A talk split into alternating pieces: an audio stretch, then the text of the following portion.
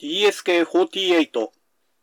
昭和48年生まれのおっさんがブラジルの人に話しかける穴に向かって昔の歌話を語るラジオ。DSK48 パーソナリティはハンドルネーム DSK こと大輔です。よろしくお願いいたします。えー、前回第45回ですね、えー、史上初の4時間スペシャルということで。一応、あのー、前置きも長いし、話も長いということで、えー、自己規制としてですね、1回につき2時間前後が、えー、上限という縛りを設けてたんですけれども、えー、前回の筋肉マンの、えー、過去9シリーズを語る完結編はですね、ちょっと切るタイミングを失いまして、えー、後でまあ編集点作ってね、あの、分割するってこともできたんですけれども、まあ、あの、勢いに任せて突っ走ってしまえと、えー、そうしないといつまで経っても終わらんぞということで、えー、前回はですね、前代未聞の史上最長時間、えー、4時間オーバーというとんでもない回になってしまいました。で、えー、まあ、第29回から45回まで、えー、長らく続いてきた筋肉マンを語る、えー、旧シリーズを語るがようやく、えー、完結しまして、えー、ちゃんと数えてないんですけど、足掛け1年以上喋ってたんですかね。えー、きっかけはですね、あの、ブラジルの穴の向こうから、あの、筋肉マンの話聞きたいなっていう えー、声が聞こえてきてですね、で、たまたまですよ、たまたまその声が聞こえてきたのが、えー、28回の収録を終えて、えー、29回のテーマは何にしようかなと考えてたところだったんで、えー、29回で肉回でちょうど語呂もいいし、筋肉マンさらっと語るかなんていう軽い気持ちで始めたんですよね。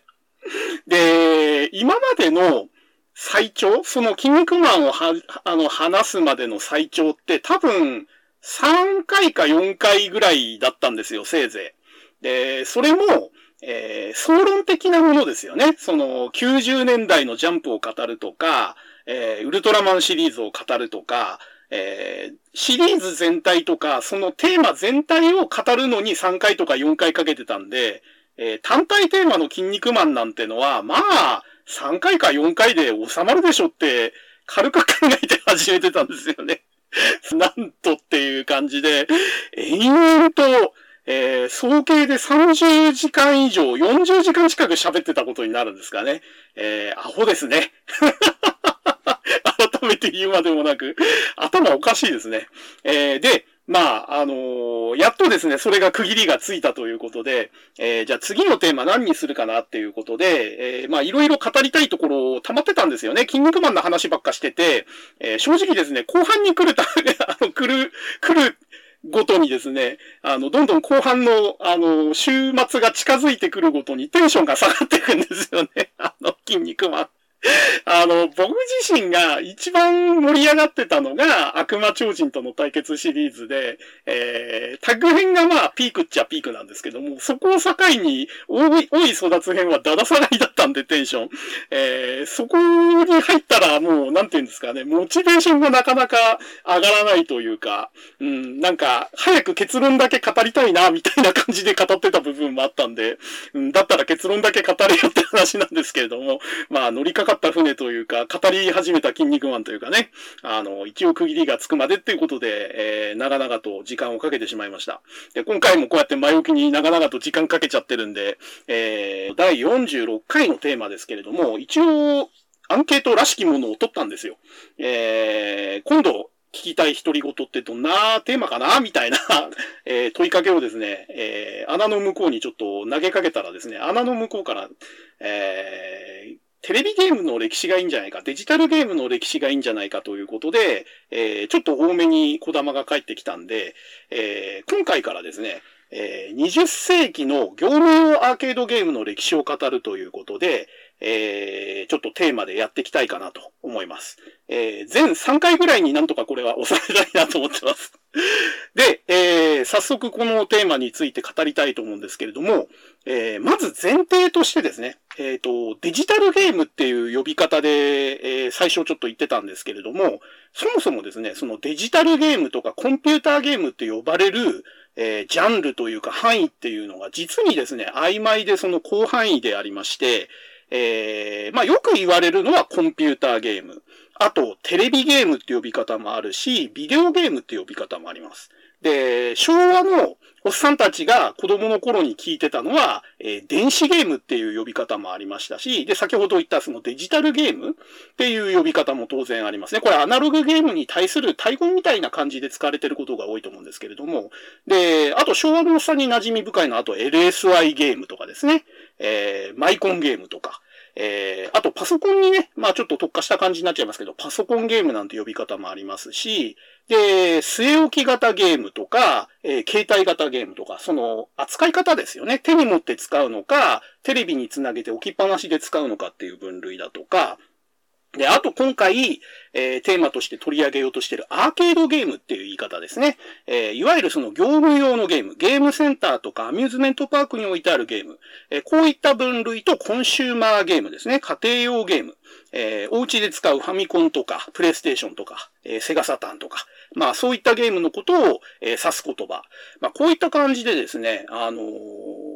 コンピューターゲームとかビデオゲーム、テレビゲームって言っても、一口に言っても、その言葉でイメージするものとか、えー、それで分類されてる、その、分け方ですね。あと、それが指し示してる範囲。こういったものが、えー、非常になんて言うんですかね、時代によっても、その言葉を使ってる人によっても、指してる範囲が非常に曖昧というか、その、解釈が違ってたりするんで、非常に厄介なんですよね。で、かつては、えー、ビデオゲームとかテレビゲームって言えば通じた部分もあるんですけども、じゃあそれは一体何を指してんのって改めて言われると、意外とそのぼやけてるというか、えー、昭和のおっさんが思い浮かべるのと、えー、現代の平成キッズが、あの、思い浮かべるものっていうのは全然多分違うと思うんで、えー、この辺もちょっとね、用語の難しさっていうのはありますね。で、えー、まあそういった数ある、そのデジタルゲームとかコンピューターゲームと言われる中で、えー、今回はですね、業務用のゲーム、アーケードゲームに、えー、ちょっとテーマを絞って語りたいかなと、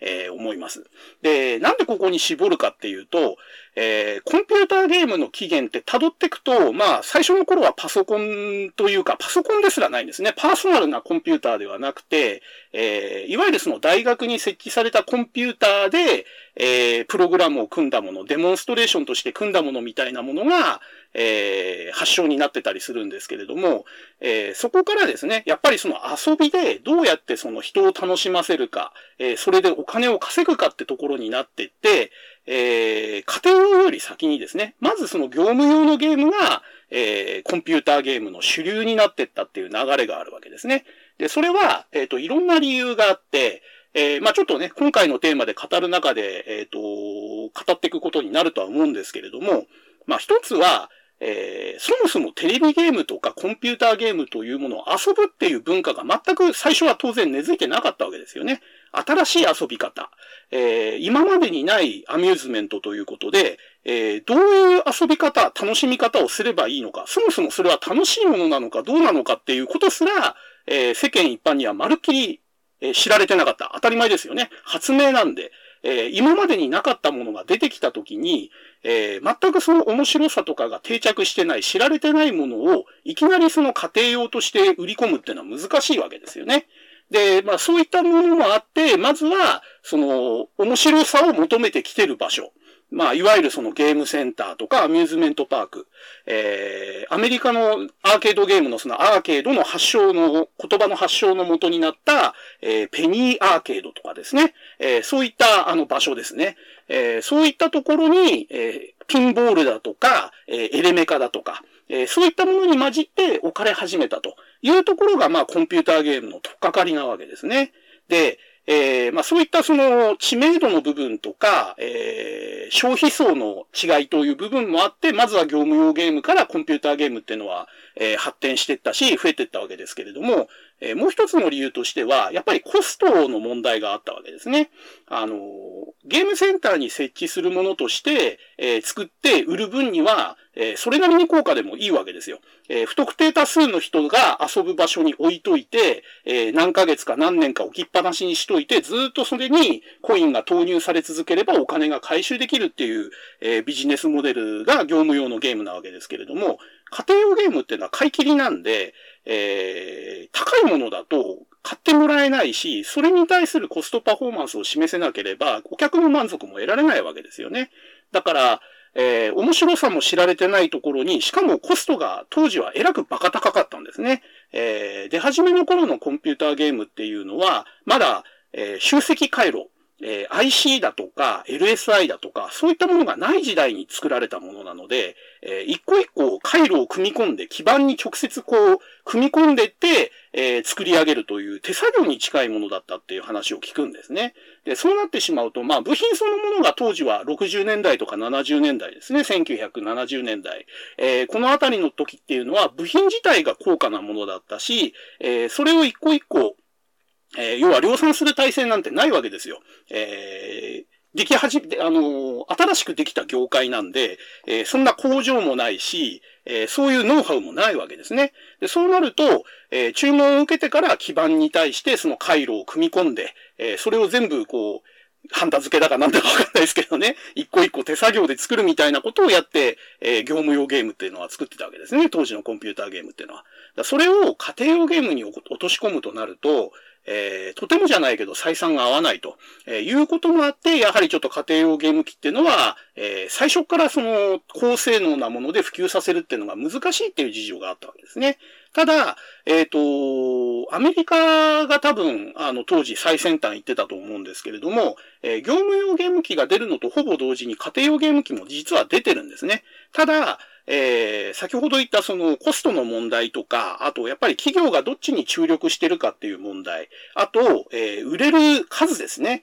家庭用に対して売れる数と業務用に対して売れる数、あとそれのサイクルですね。ゲームが回転するサイクル。それらも含めて、やっぱり家庭用のゲーム機っていうのはまだまだ性能も低くて、サイクルも長くて。なので、えー、一回出した、えー、貧弱な内容のえー、古いゲームが何年も同じゲームが家庭で稼働し続けると。え、それに対してゲームセンターっていうのは新陳代謝が激しいんで、もう何ヶ月ペース、数ヶ月ペースで新作がバンバンバンバン出て、どんどんどんどん入れ替えられるという感じで発展スピードが全然違ったんですね。で、えー、まあそういった事情もあって、えー、まあテレビゲームというかコンピューターゲームの世界っていうのは、えー、20世紀の末ぐらいまでですかね、えー、2000年ぐらいまでは、えー、大体ゲームセンターの方が、えー、リードしてたと。えー、技術的な面でも内容的な面でも、アーケードゲームが、えー、コンピューターゲームの発展とジャンルの、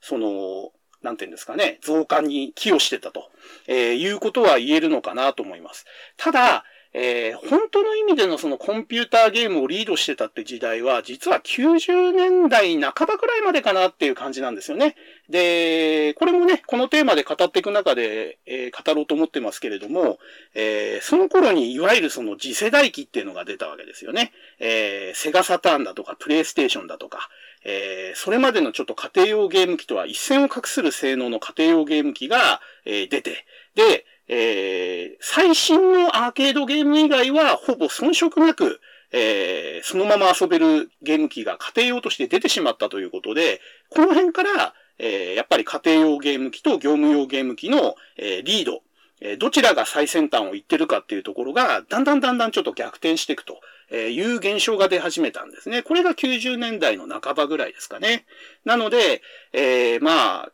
あの、業務用ゲーム機が輝いてたというか、最先端を言ってたっていうのは、その誕生の60年代、70年代の頃から、えー、2000年代ぐらいまでの初頭ぐらいまでですかね。えー、もっと厳密に言うと90年代の後半ぐらいまでがギリギリかなっていう感じの、えー、イメージを僕は持ってます。はい。ということで、えー、ずらずらと その業務用ゲーム機と家庭用ゲーム機の歴史というか、分類というか、えー、その辺を長々と話しましたけれども、えー、いよいよですね、じゃあそのコンピューターゲームの歴史、特にその業務用の、えー、アーケードゲームに絞った歴史ということで、えー、今回はですね、まあちょっと時間にもよりますけれども、えー、最初のその業務用ゲーム機が誕生した70年代初頭から、えー、技術的にも内容的にもどんどん発展してって、えー、大発展するですね、えー、もう爆発的なそのヒットというか、えー、ジャンルの爆発とか、えー、ゲーム内容の発展だとか、そういうことが起き始める80年代の中頃ですね。えー、これぐらいの年代をちょっと今回は語れたらいいかなと思います。えー、年数で言うと13、4年ぐらいの範囲ですかね。はい。じゃあちょっとそれを順番に語っていこうと思います。で、えー、まずですね、コンピューターゲームの歴史を語るのに、えー、最初に欠かせないのが、えー、スペースウォーですね。これ、あのー、1962年に開発された、えー、世界初のテレビゲームと、えー、言われてるゲームなんですね、スペースウォーは。で、えー、まあ、それ以前にも、えー、原始的なそのテレビテニスっぽいものだとか、えー、当然その人間が操作して遊ぶようなゲーム機の原型みたいなものは、えー、いくつかあったらしいんですけれども、えー、今のところですね、えー、過去に遡って、えー、かなり多くの人間、要はその、作った、プログラムを作った人間が数人で遊んだレベルではなくて、えー、何十人、何百人、何千人って人が、えー、当時遊んだということが、えー、確認できるもの、えー、ゲームとしてしっかりルールとか、えー、内容が成立してたものという意味では、えー、このスペースウォーというものが、えー、今は世界初のテレビゲームということで一応認識されてるということになってます。で、これに関しては私も当然あの1962年まだ生まれてませんし、で、今ですね、このスペースウォーが遊べるものっていうのは、世界でも一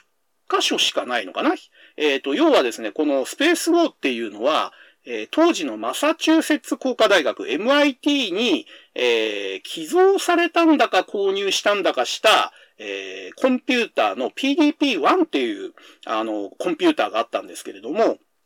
えー、そこのコンピューター上で動くデモプログラムとして、えー、開発されたものだと、えー、いうことなんですね。で、この PDP-1 がですね、そもそもすごく貴重な代物で、えー、私がこの前調べた時で、え、世界に今3台しかないっていう話を聞きました。で、しかもその3台中、えー、実際に稼働できる状態なのは1台だけとか、えー、いうことで、その貴重な稼働できる1台上で、えー、このスペースウォーが、えー、動かせる状態には一応なってるみたいな話はどっかで、えー、ちらっと見た記憶があります。まあそういうわけでですね、今スペースウォーを、えー、実際に動いてるところを見たり、自分で遊ぼうとしても、まあまず不可能と、え、いうことですね。実機で遊ぶというのは。で、これの多分その、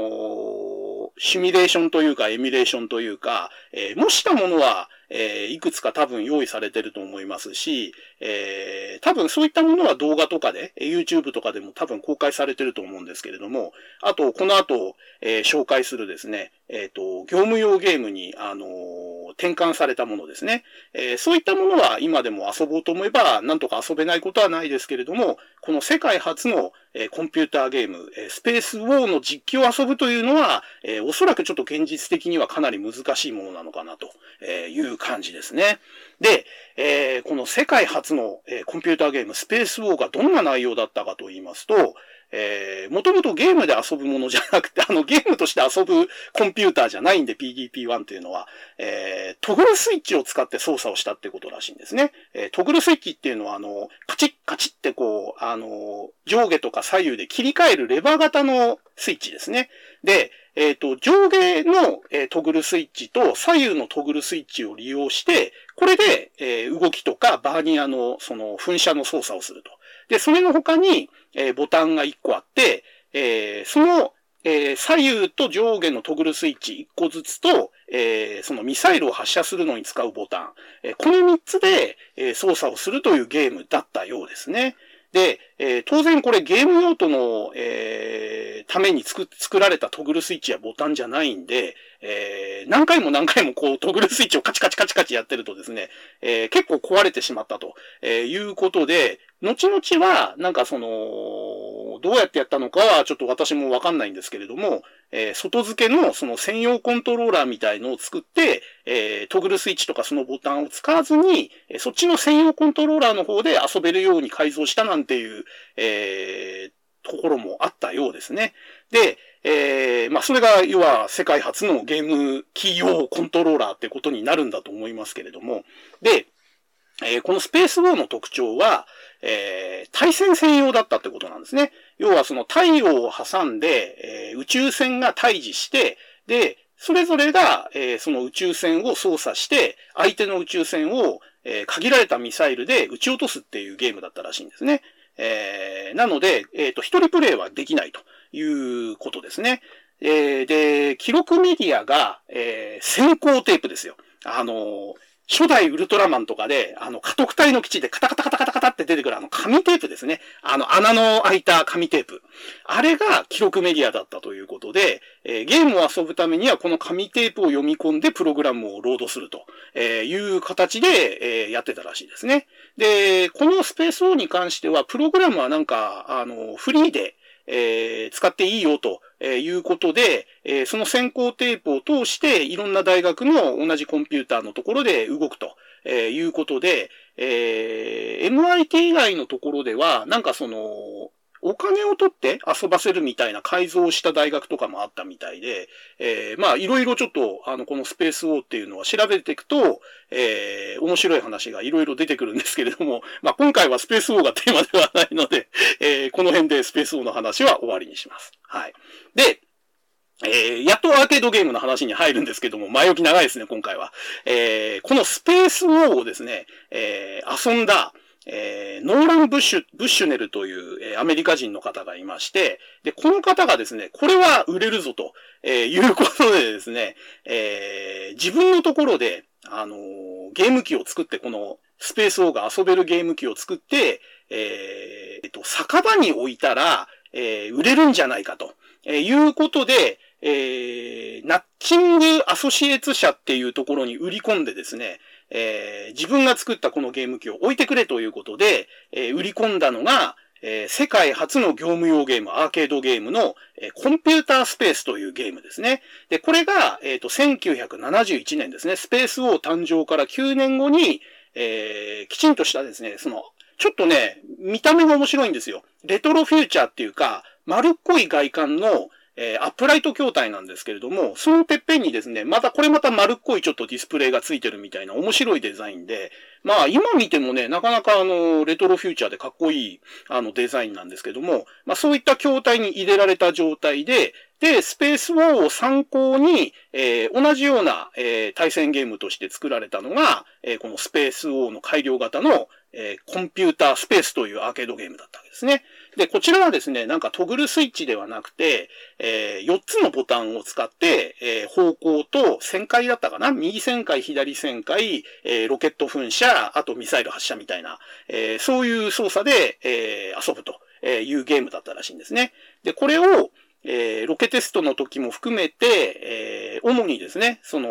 大人の、えー、男性が来る、えー、酒場に置いてもらったと。えー、ピンボールとか、スロットマシンとかそういうものが置いてあるところに置いてもらったんだけれども、えー、思ったより売れなかったと、えー、いうことで、この初の業務用のアーケードゲームのテレビゲームは、えー、総生産台数が1500台ぐらいで、えー、終わっちゃったということで、あまり売れなかったみたいですね。で、このノーラン・ブッシュネルさんっていうのは、えー、その敗因をですね、まあ、まず置いた場所が良くなかったと。あの、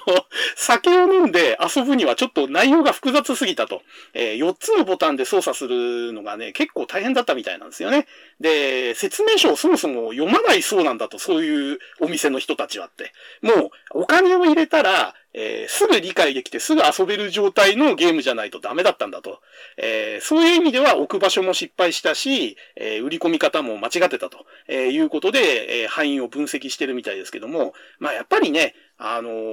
世界初のコンピューター業務用ゲームということで、えそもそも珍しいことが原因だったんじゃないかなと。要は、これはどういう、えもので、どういう遊び方をするのかっていうのがそもそもないところなんで、えー、やっぱり初めてのものっていうのはなかなか受け入れられないっていうのが、えー、よくわかるエピソードじゃないかなと思いますね。で、えー、このノーラン・ブッシュネルさんはですね、でもこのテレビゲームの可能性にすごく着目した人で、えー、この人はですね、この失敗を、えー、糧にですね、えー、じゃあ自分で会社を立ち上げて、えー、自分であのテレビゲームを売り出そうということで、売り込むんじゃなくても自社生産で自分で売ろうということで会社を創業するんですね。で、それが、えー、まあ知ってる人は知ってる、あたりという会社なんですね。で、これが、えー、1970年代から80年代の初頭にかけてですね、えー、テレビゲームシーンをリードしていく、えー、化け物企業に成長していくわけですね。で、このあたりが、えー、設立された1972年、えー、この年にですね、えー、あたりが出したのが、えー、ポンと言われる、えー、テレビテニスみたいなゲームですね。あのー、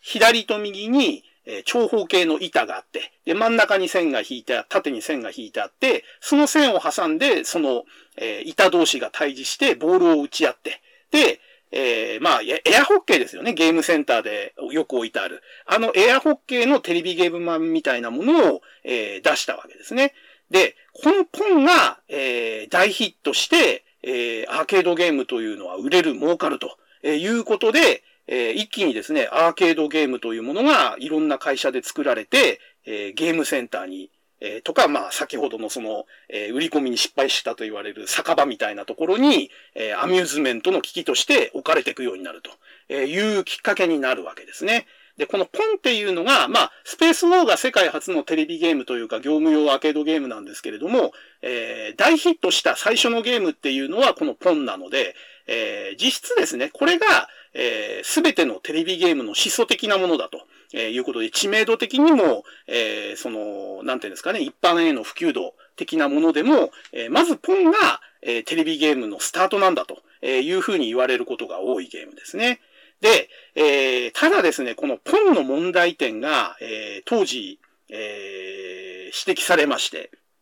えー、なぜかというと、えー、その、コンピュータースペースを発売して売れなく、売れなかった後に次に会社を起こしてど、どのゲームを作るかと、えー、ノーラン・ブッシュネルが考えてた時にですね、えー、見学に行った会社があるんですね。で、それがですね、えっ、ー、と、家庭用ゲーム機のオデッセイっていうのを、えー、作ってた会社の展示会かなんかを見に行ったのかな。で、そこで、えー、オデッセイっていうその家庭用ゲーム機で、えー、ピンポンゲームを売ってたんですね。その同じような仕組みの。えー、板が対、あの、左右にあって、それでボールを打ち合うっていうゲームがを見て、えー、それをヒントにポンを作ったって、えー、ブッシュネルさんは言ってるんですよ。で、ところがですね、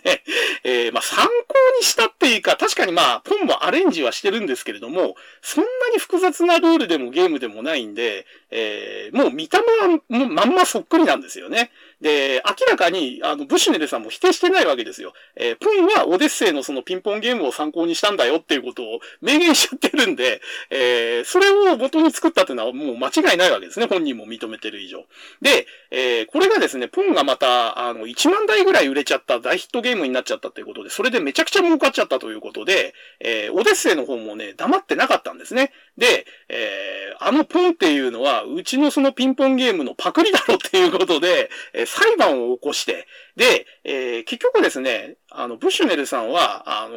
争わなかったのかな確か。えー、要は裁判やる、やっても、えー、それに時間取られるのがもったいねえと。えー、次のお金払ってでも、さっさと次のゲームを作った方が儲かるし、えー、前向きだっていうことで、和解するんですよね、確かオデッセイと。で、えっ、ー、と、賠償金をね、当時のお金で70万ドルぐらい払って和解したっていう話なんですね。で、その賠償金払っても、お金が残るぐらいポンで儲かったらしくて、で、そのポンで儲けたお金を次から次に会社の拡大とゲームの開発に投資してって、あたりっていうのがこの後ですね、ものすごい数の、えー、ゲームをすごいスピードで出してって、会社もすごい勢いで、えー、大きくなっていくという会社になっていくんですね。で、えー、このあたりはですね、この業務用ゲームの、えー、発売から取っかかりになって、えー、後々ですね、家庭用ゲーム機のあたりの、えー、VCS っていうですね、あの名前の、え、ビデオコンピューターシステムだったかな、え、そういう家庭用ゲーム機も出して、で、こちらがまた、えー、爆発的に売れると。まあ、最初の頃はちょっと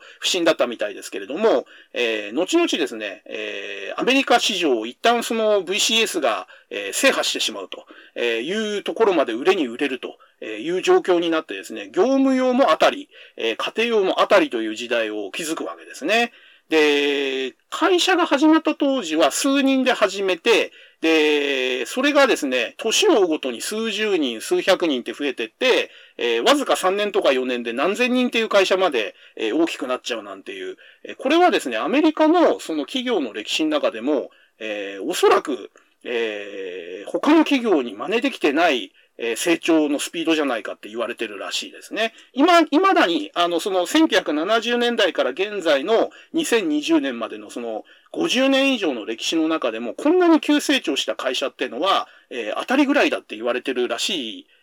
でですね。えー、私の聞いた話では。はい。で、えー、あたりっていうのは、えー、そういうその、ブッシュネルさんが、あの、自由な発想で仲間を集めたり、えー、ゲームを作ってた会社なんで、えー、これこの前ですね、アマゾンプライムで見た映画の受け売りなんですけれども、えっ、ー、と、確かね、なんだっけな、えっ、ー、と、世界を変えたテレビゲーム戦争っていう放題だったかな？日本語タイトルはそんなタイトルだったんですけども、えー、半分以上あたりのことを扱ってる映画だったんですよね。まあドキュメンタリー映画なんですけども、まあそこでブシュネルさん本人のインタビューとかもあって、非常にあの、面白いドキュメンタリー映画で、えー、まあ、アメリカのね、その、テレビゲームに関しては日本人ってあんま知らないと思うんで、半分以上があたりに裂かれてて、本当に最後の方で、えー、メガドライブとスーパーファミコンの対決の話だとか、えー、プレイステーションとサターンの話がちょこっと出たりとか、でもその辺ってもう3割以下なんですよね。えー、もうファミコンの話が出始めるのが半分以上過ぎてからで、で、スーパーファミコンとメガドラの話が出るのはもう7割か8割、えー、映画が終わ 終わりつつあるところで、おまけみたいに出てくる話なんですよね。なので、えっ、ー、と、あのドキュメンタリー映画っていうのは終始そのあたりと、え、それの創始者であった、えー、ノーラン・ブッシュネルさんを、えー、メインに据えた映画なんですけども、まあ、そこでね、語られるあたりのエピソードがなかなか面白くて、えー、まあ、初期の社員っていうのはみんなね、ヒッピー上がりの、あの、めちゃくちゃな連中が多くて、えー、社内で普通にマリファナスって乱行してたとか、あの、給料が払われる前に金がなくなったら、会社の中の部品とかゲームを勝手に売っ払ってたとか、会社の会議は、ジャグジー風呂に全員で使って会議してたとかもうなんか、当時のあたりの奔放さというか、めちゃくちゃ差がすごい、あの、分かって面白い、あの、映画ですね。なんで、えっ、ー、と、コンピューターゲームに興味がある人はちょっとね、見てみても面白いドキュメンタリー映画なんじゃないかと思うんで、ちょっとここで言及しておきます。はい。で、えー、まあ、ポンを出してですね、えー、これ、これがきっかけになって、そのアーケードゲームっていうのが爆発的に、あの、増えていくわけですね。で、えー、アメリカのメーカーもそうなんですけども、このポンを勝手にコピーしたゲームを売り始めたことによって、えー、日本のメーカーもテレビゲームというか、アーケードゲームに参入していくってことになるんですね。で、日本でそのコピーゲームを売ってたのが、えー、対等とセガなんですね。で、この対等とセガが、えー、ポンが発売された1972年の翌年の1973年に、それぞれ、えー、ライセンス取らずに勝手に、えー、コピーをして、えー、自社のゲームだとして、え、売り出したのが日本初のアーケードゲームと、え、言われています。で、えっ、ー、と、対等がエレポンという名前の、えー、ゲームを出して、で、セガがポントロンっていうゲームを出したと。えー、いうことで、これも、あの、著作権という意識が全くなくて、えー、当時は何でもやりたい放題だったっていうのをよくわかるエピソードですね。えー、まあね、対等って今消えちゃったし、セガもちょっと勢いなくなっちゃってますけれども、対等とセガといえば、まあセガの業務用ゲーム、あ、セガじゃないや、えっ、ー、と、日本の業務業務用ゲームをリードしてた二大メーカーだったわけですけれども、えー、それの出自というかですね、最初はですね、えー、アメリカのゲーム会社あたりの、えー、出したポンをパクったと、勝手にパクって出したのが、えー、スタートだったとえいうところもなかなか趣深いですね。で、まあちょっとね、ここでメーカー深掘りはしませんけれども、対等のセガもね、この頃は、えっ、ー、と、ジュークボックスがメインだったんじゃないかな、確か。えっ、ー、と、その、要はその、遊戯機械、あのーそれこそ、えっ、ー、と、酒場とか、えー、そういう遊戯施設に、えー、置く機械を輸入販売してたのが対等だとかセガだったんですね。で、その頃のメインっていうのは、射的ゲームだとか、えエレメカだとか、えピンボールだとか、あと、ジュークボックスですね。やっぱり当時の、あの、メインっていうのは。で、そういったものを扱ってた対等とセガが、まあ、えー、ポンが大ヒットしたっていうことで、じゃあちょっとテレビゲームにも一丁噛みしてみるかってことで出したのが、えー、ポンのクローンだったと、えいうことで、ここから日本の、えアーケードゲーム業界の発展が始まると、えいうことになります。はい。で、えー、そのですね、ポンで設けたあたりはですね、次から次へと、えー、新しいゲームを出していきます。で、ざっと、えっ、ー、と、ポイントのとこだけ取り上げてきますけれども、えー、まあ、この辺のね、70年代に出てたゲームっていうのは僕も実機は全然見てないですね。えっ、ー、と、YouTube での動画だとか、本でタイトルだけ知ってるとか、えー、映画の中でちょこっと名前が出てきたよとか、まあ、それぐらいの知識なんで、まあ、言ってること間違ってる可能性もあるし、えー、トンチンカンな内容になる可能性が高いんですけれども、まあ、あのー、この独り言っていうのは私の知識のアーカイブとまとめであるので、えー、間違った内容でも、えー、今の段階での私の知識の中、あの、な、中身をこう、披露してるということなので、その辺の間違いはちょっと、えー、ご容赦いただければと思います。もし間違いがあればね、どんどん、あの、穴の向こうから指摘していただければ、私の知識もアップデートされるし、あの、一石二鳥ということで、あの、ここは、あの、恥をあまり考えないで、あの、自分の今頭の中にあるデータベースの話を一人ごとで、えー、喋ります。で、えー、あたりがですね、えー、1974年にグラントラック10っていう、あの、トップビューのレースゲームを出すんですね。で、えー、このゲームがどこが画期的だったかっていうと、えー、まず題材が、えー、カーレースゲームだったということですね。えー、それまではそのテレビテニス的なポンだったりとか、えー、ロケットで打ち合う、えー、スペースウォーだとか、えっ、ー、と、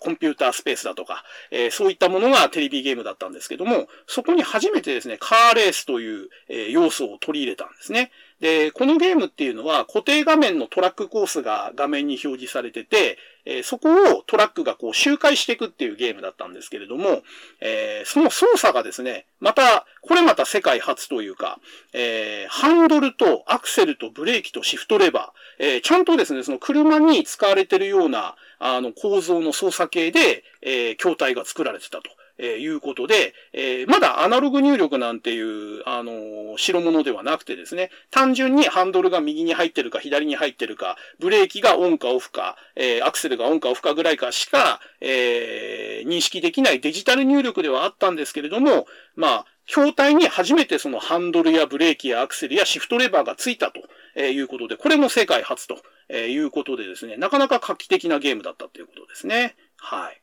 で、えー、この後ですね、えっ、ー、と、日本の台頭もですね、えー、独自のゲームを出し始めます。で、えっ、ー、と、セガはですね、実は、あの、最初にそのポントロン出してからしばらくおとなしいんですね。えー、台頭は割と、えー、そのエレポンを出した後に積極的に自社開発のゲームをどんどん出していくんですけども、セガはまだですね、えー、輸入販売業の方に力を入れてて、まだまだそのテレビゲームの方に本腰を入れてない状態ということで、えー、しばらく日本のゲームシーンっていうのは、えー、対等が引っ張るという時代が続きます。で、えー、対等が1974年に出したのが、えスピードレースというゲームですね。で、これがトップビューで、あの、上から見下ろした画面ですね。で、えー、そこに、えー、車が走ってて、上の方向ですね。画面の上の方向に、えー、自動車が走っていくと、高速でスクロールする、上上から下に、えー、流れていく道路を車が走って、えー、行くという、えー、レースゲームの元祖的な存在ですね。で、えー、こちらに関しては、ハンドルとアクセルのみの操作で、えー、操作するとえいうものが、えー、対等の手によって、え、作られます。これは多分あの、外国の真似とかじゃなくて、えー、対等が独自に開発したものと、えー、いうことで、まあ、国産のゲームで、えー、しかもですね、トップビューのそのレースゲームっていうのは、なかなか当時は画期的だったんじゃないかなと、えー、思いますね。で、余談ですけれども、このスピードレースを開発した人が、えー、後にスペースインベーダーを作った人と同じと、えー、いうことで、えー、対等のそのゲームを作ってた人が、えー、最初の頃に作ったのがこのスピードレースで、その人が、えー、その4年後ぐらいにスペースインベーダーを作ったと、えー、いうことらしいですね。はい。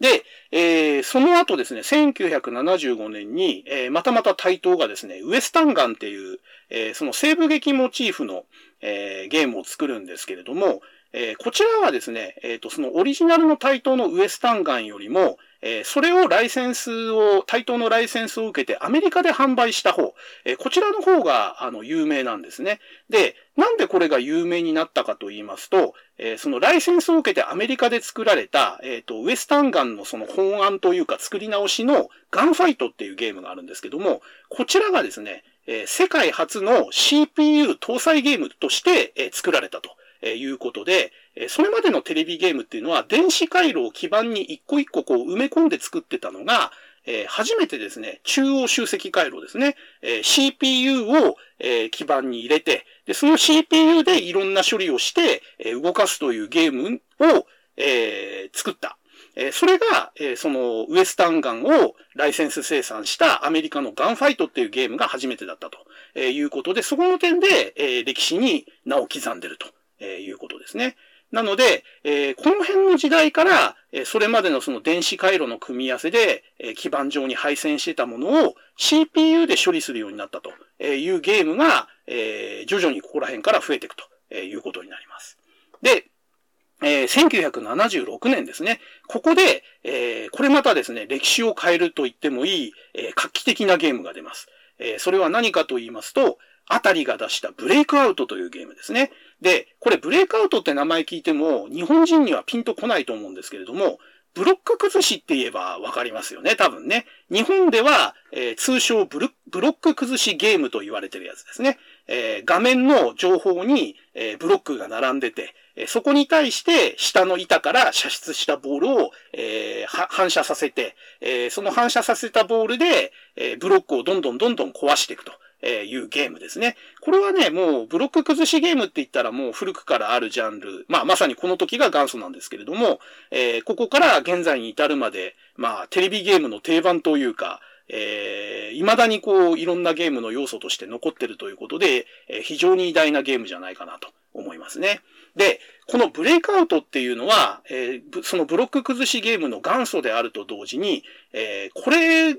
またですね、大ヒットしたことによって、えー、日本のゲームメーカーがまた新しくコピーゲームでいっぱい参入してくるんですね。で、この時期に、えー、たくさん参入してきた新規の日本のゲームメーカーが、この後の日本のテレビゲームをたくさん作っていくメーカーが、えー、この時期に、えー、このブレイクアウトの、えー、違法コピーですね。違法コピーというか、アレンジというか、えーえー、もうブロック崩しという、えー、ジャンルということで、えー、当時著作権もへったくれもないんで、えプログラムそのままコピーしたり、え一部を参考にしたり、えちゃんと一から作ったけれども中身はそっくりそのまんまだよというようなブロック崩しが、ワンサかワンサか出てくるわけですね。でも、このブレイクアウトのヒットがあったことによって日本のゲームメーカーがたくさん、え生まれたという面があるということで、これが非常にあの歴史的な出来事であるということですね。で、えー、どういうゲームメーカーが参加したかっていうと、えー、例えばですね、まあちょっとここで名前挙げてもピンとこない企業もあるかもしれないですよね。もう倒産しちゃってるとこもありますし、えー、いろんな理由で吸収合併されて名前が変わっちゃってる部分もあるんで、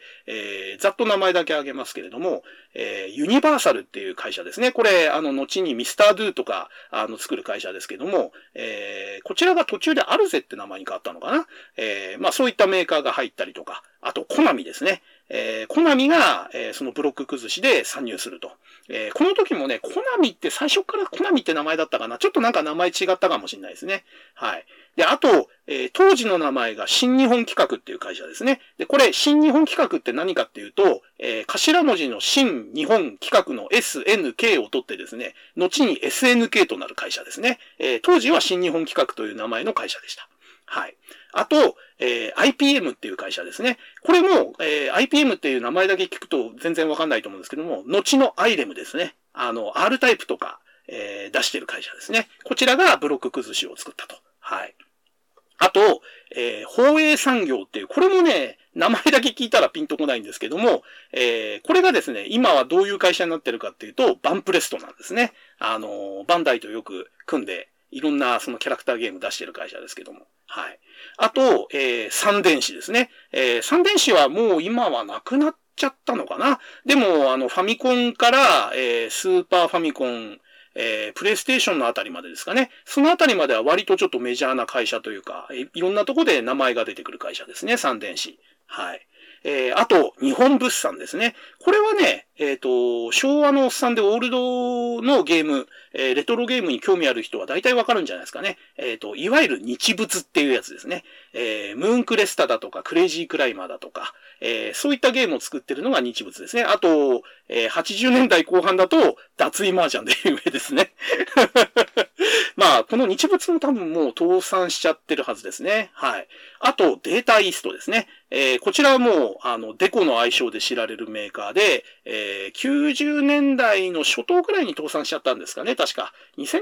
年、2000年ぐらいまで存続は一応してたのかな。まあ、こちらもちょっともう今はいないですけれども、えー、80年代、90年代のアーケードゲームシーンには欠かせないメーカーということで。まあ、ざっと挙げただけでも、えー、こんな感じのメーカーが、この時期に、えー、ブレイクアウトのコピーというか、パクリの、えー、ブロック崩しゲームをいっぱい出して、で、それで、えー、テレビゲーム業界に参入してくると、えいうことで、えここからがですね、日本のテレビゲームの本格的な出発点とえいう感じですね。まあ、ここまでの、え日本のテレビゲームっていうのは、えー、ほぼ対等一強というか、対等ぐらいしか作ってなくて、セガはまだパッとしない状態。で、それ以外のメーカーはまだ参入してないということで、えー、この1976年の、えー、ブレイクアウトの大ヒットを機に日本のテレビゲームが、えー、始まったと。えー、だからペンで始まったっていう言い方もできるんですけれども、実質そのメーカーが、初期のですね、あのメーカーが出揃って、えー、テレビゲーム業界というものができ始めたっていうのは、この76年、77年あたりの、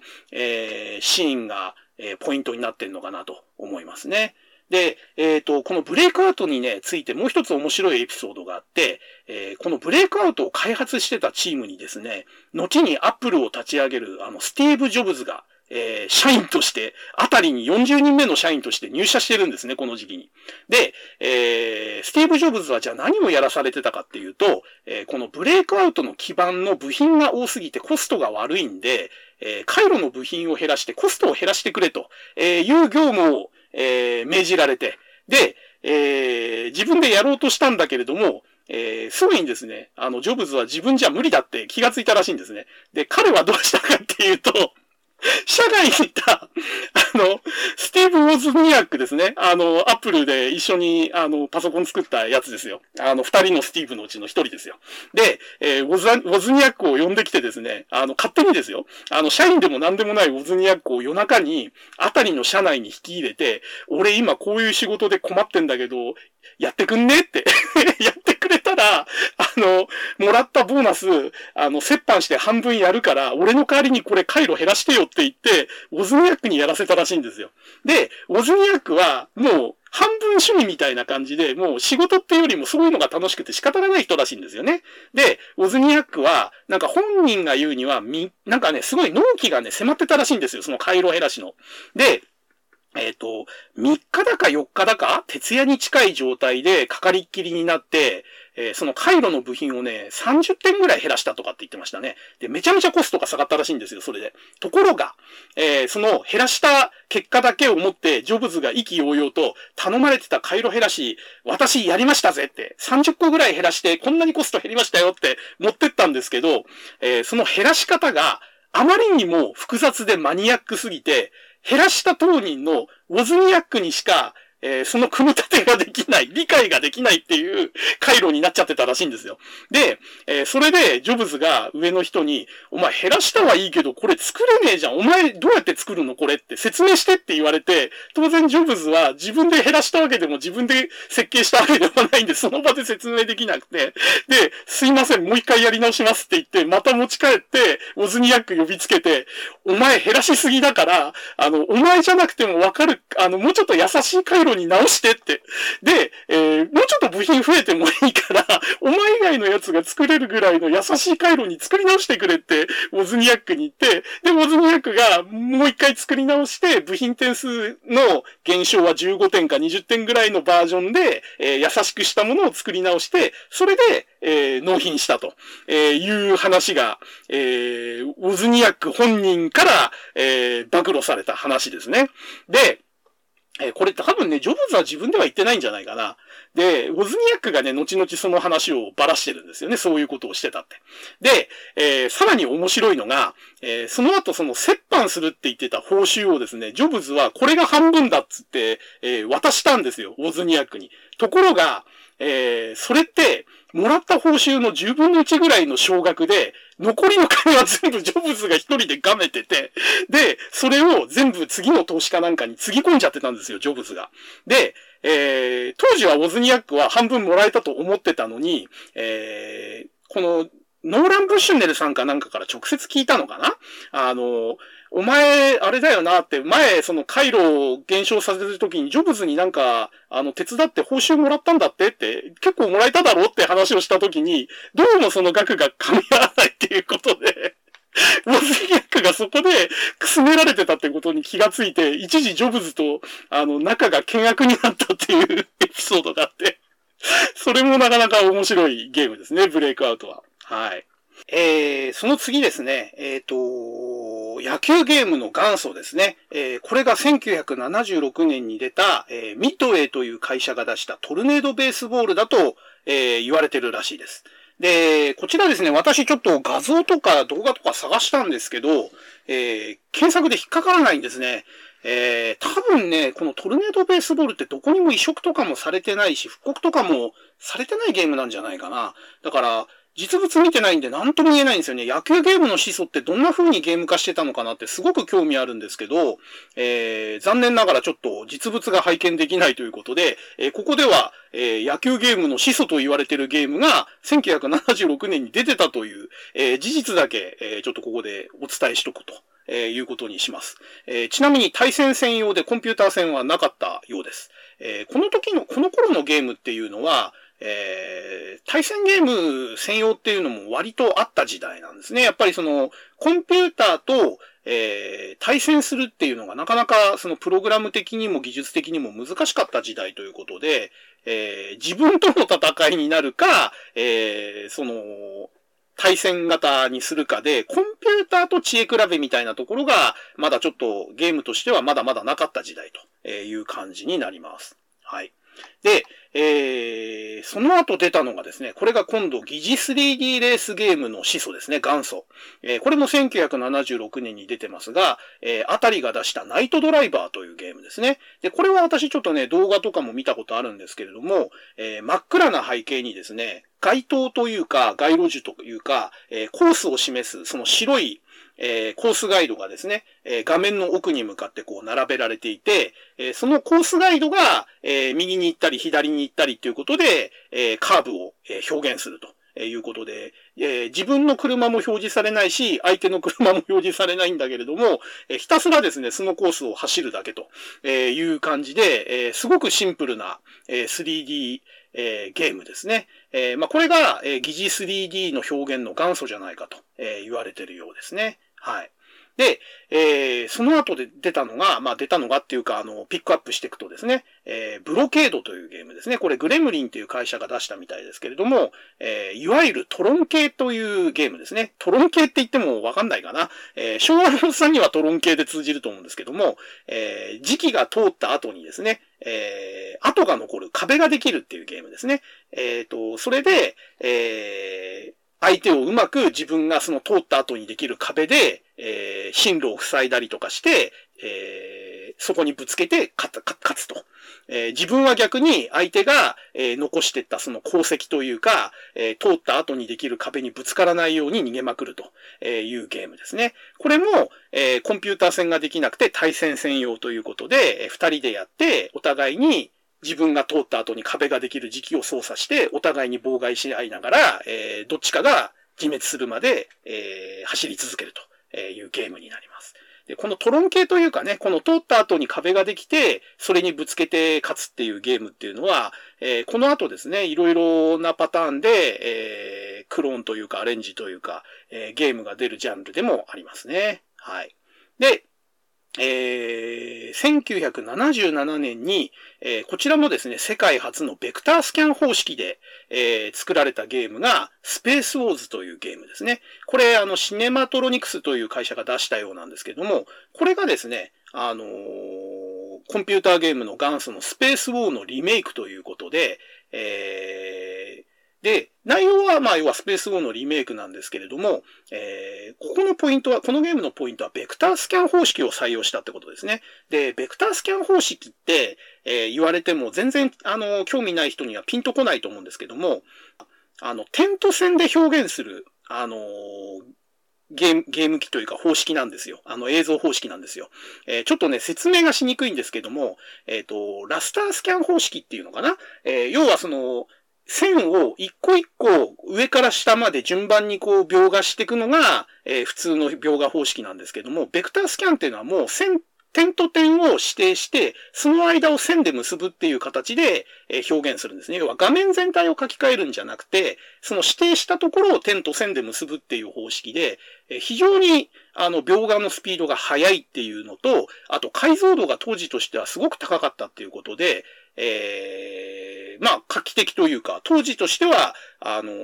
普通のえー、映像方式とはまた違った表現ができるものとして、えー、注目されてた方式だったんですね。ただ、当時としては、えー、まだカラー化ができてなかった時代なんで、まあ、モノクロしかできなかったっていうのと、やっぱり点と線しか表現できないんで、複雑なキャラクターが描きにくいというところが欠点だったということで、えー、80年代のね、初頭くらいまではこのベクタースキャン方式っていうゲームもいくつか出てたし、えー、その方式で表示する家庭用ゲーム機みたいのも出てたんですけれども、えー、これがですね、やっぱり主流になれずに徐々に、衰退していくと。えいう映像方式になってます。はい。まあ、それをさ世界で初めて採用したアーケードゲームというのが、このスペースウォーズというゲームだったということですね。で、えー、この後ですね、えー、1978年に、まあ、世界を変えるというか、テレビゲームシーンを変えるモンスターゲームが出てきます。まあ、これもね、1978年というこの年でピンとくる方もいるかもしれないんですけども、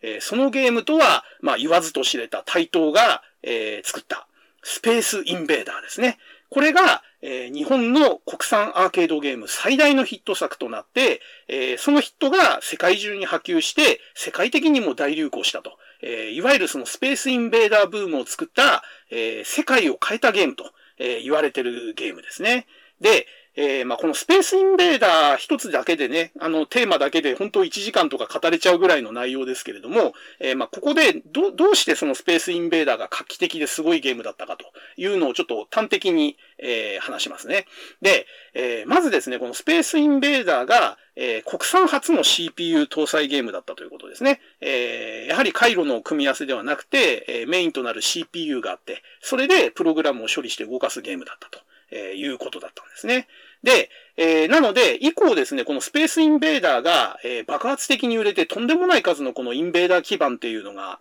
えー、日本中に出回ったわけですけれども、えそれが在庫過剰とか、え供給過剰で飽和状態になった時に、その基盤の再利用っていうのが、え問題になったわけですね。で、えー、その結果ですね、しばらくこのスペースインベーダーの後は、このスペースインベーダーの基盤、えー、せっかく CPU も乗ってて、えー、プログラムを入れ替えれば他のゲームも動くという基盤があったので、えー、そのインベーダー基盤を元にして、えー、必要なプログラムの回路の部分だけを交換して、えー、別なゲームを遊ぶっていう、えー、やり方が80年代の初頭ぐらいまで続くんですね。これが、えー、まあ、功罪両方なんですけれどもね、えー、いちいち新しい基盤を設計して売り込まなくても、えー、もうすでに持ってるスペースインベーダーの基盤の一部を入れ替えれば新しいゲームが遊べるっていうことで、えー、良かった面もあるし、えー、いつまで経ってもインベーダー基盤の再利用をししてるんで、えー、性能は上がらないし、似たようなゲームばっかり出てくるという弊害も出てたわけですね。まあ、あの、功罪両方あるんですけれども、このスペースインベーダーというのが爆発的にヒットして、その基盤が出回ったことによって、えー、日本のゲームセンターっていうのが一つ、あの、ベースができたというか、えー、そのゲームセンター自体の数も、えー、そうですし、その出回った基盤の数という面でもそうですし、えー、日本のゲームセンターシーン、えアーケードゲームシーンに、え多大な影響というか、えベースになる、え土台を作ったのがこのスペースインベーダーというゲームだということが言えると思います。で、えー、まあ、スペースインベーダーについてはね、もう昭和のおっさん世代の人にはいちいち説明する必要もないぐらい、もう有名なゲームなんですけども、このゲームっていうのは、えー、まあ、その前に、えー、流行したそのブロック崩しですね。えー、そのブロック崩しがアイディアの元になってるわけですね。で、ブロック崩しっていうのは画面の上の方に、え固定して置いてあるブロックをボールで破壊していくというゲームなんですけども、そのブロック崩しのブロックを固定ではなくて、え動かして、左右に動かして移動させて当たりにくくするっていう動きを加えた上に、それが徐々にえ下に下がってきて、えー、距離がどんどんどんどん縮まっていくとえー、しかも、ただ、そのブロックが移動したり、えー、距離が縮まって近づいてくるだけじゃなくて、えー、その近づいてくるブロックが攻撃してくると、えいうアイデアを取り入れたんですね。これが画期的だったわけですね。えー、で、最初はブロック上に考えてたものが、えー、ブロックが迫ってきたり攻撃したりするだけじゃつまんないんで、じゃあそれを宇宙人、エイリアンにしようと、えー、いうことで、インベーダーということで、えー、キャラクターの形を与えたわけですね。で、そこがまた画期的だったわけですね。で、えー、防衛側もですね、あの、ボールではなくて、えー、砲台が、時期は砲台になって、で、その砲台からは直線的に、えー、弾が撃た、撃てて、それでインベーダーを撃墜していくと。で、ただ、その、えー、正面から撃ち合うだけじゃなくて、えー、そのインベーダーと時期の砲台の間には、えー、攻撃を受けると崩れていってしまうんだけれども、え防御するための壁があって、えその壁に隠れながら、えうまく利用してインベーダーを全滅させると。いうアイデアと、え仕組みになってて、これが、えすごく当時は大ヒットしたわけですね。で、この、えー、画期的なテレビゲームがですね、非常に受けて、えー、日本中にですね、えー、インベーダーハウスと呼ばれるゲームセンターが出現するわけですね。もうそのお店の中は全部インベーダーしか置いてないと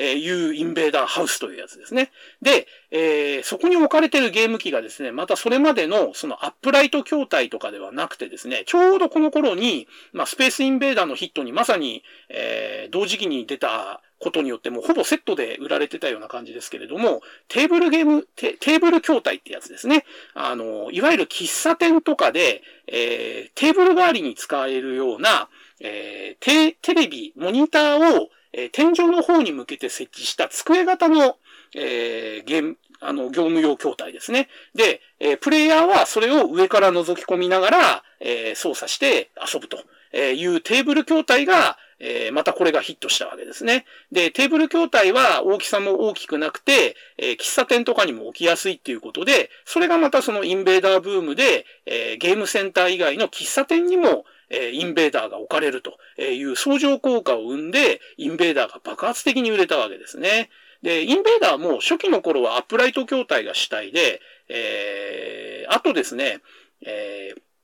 これはもうちょっと後に話すか。えっ、ー、と、そう。だから、アップライト筐体で最初は出てたものが、えー、徐々に小型化、えー、されてコンパクトになって、で、置きやすい形のテーブル筐体になってったってことで、えインベーダーのブームが、え加速したという面があります。で、このインベーダーゲームもですね、まあ大ヒットしたら、えー、コピー、えー、パクリをするのがこの業界の習わしということで、えー、各社からですね、コピーゲームが、えー、大量に出たわけですね。なんとかベーダーとかね、なんとか、えー、なん、なんちゃらかんちゃらみたいなね。もう名前もわからないぐらいたくさんのアリューゲーム、コピーゲームがいっぱい出回ったわけですね。で、えー、そういった本家のインベーダー以外も、えー、たくさん勝手な、えー、あの、手前勝手なコピーゲームが出回ったっていうのもあるし、で、タイトがもう自社だけではあまりの大ヒットで生産が追いつかないっていうことで、正式にライセンス供与して他のメーカーに作ってもらったっていうパターンもあったんですね。で、えー、当時の日本のあのメジャーメーカーの各社も、えー、まあ、勝手なパクリ商品も出したし、対等のライセンスを受けた、えー、自社コピー製品も出したということで、えー、インベーダ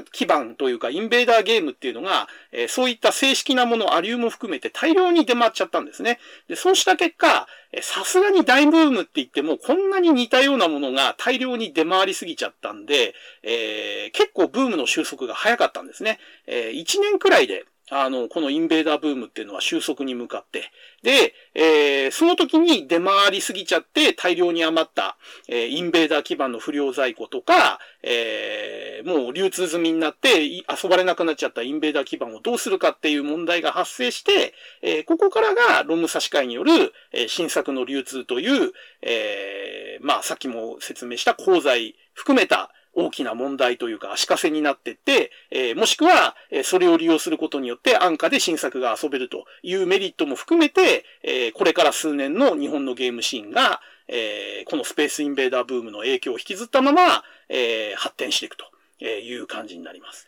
で、えー、初めてですね、おそらくその国産のゲームが世界的な大ヒットを飛ばしたということで、以降ですね、日本のメーカーは、えー、海外のメーカーのゲームのパクリだとか、えー、輸入をして代理販売するとか、えー、そういう方向ではなくて、えじゃあ国内で自主、自主生産、自社で開発して自社で売るのが一番儲かるじゃんっていう風になってて、で、技術的なものとか、えー、市場的なものも、このインベーダーブームで確立できたということで、えー、このスペースインベーダーあたりを境に、日本の国内メーカーも、えー、自社、自社生産、自社開発に舵を切っていくという大転換点に、えー、なっていくわけですね。はい。で、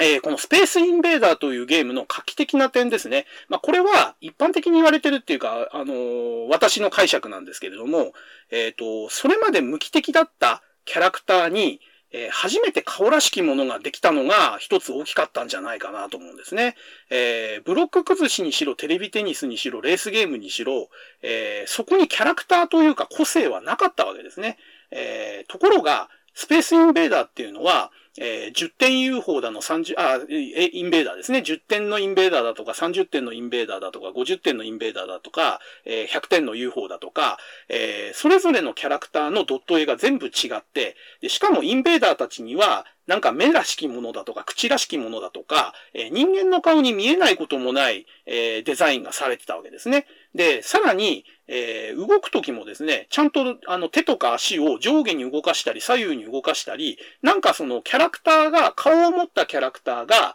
えー、体を動かしてるような、あの、動きをすると、えいうことで、えー、これがね、テレビゲームの歴史の中ではかなり画期的なことだったんじゃないかなと思うんですよね。顔がある、動きがある、で、個性がある。え、それぞれの敵キャラに、えー、得点の違い、顔の違い、デザインの違い、そういったものがある。え、こういったものがね、やっぱりそのスペースインベーダーが発明したというか、まあそれ以前のゲームにもあったのかもしれないですけども、えそこがね、あのスペースインベーダーが受けた理由だったんじゃないかなと。今まで何回やっても結局同じ画面、同じ展開、同じキャラクターっていうものがそもそもなかったっていうところに、えー、キャラクターが登場して、えー、何種類もいるというところが良、えー、かったんじゃないかなっていうふうに個人的には思います。で、えー、もう一つね、あの、印象的なのは、あの、ちょうどこの時期がモノクロモニターからカラーモニターへの過渡期だったっていうことなんですよね。えー、それまでちょっと、あの、ここまでのところで言及はしてなかったんですけれども、えー、テレビゲームっていうのは基本的にモノクロだったんですよ。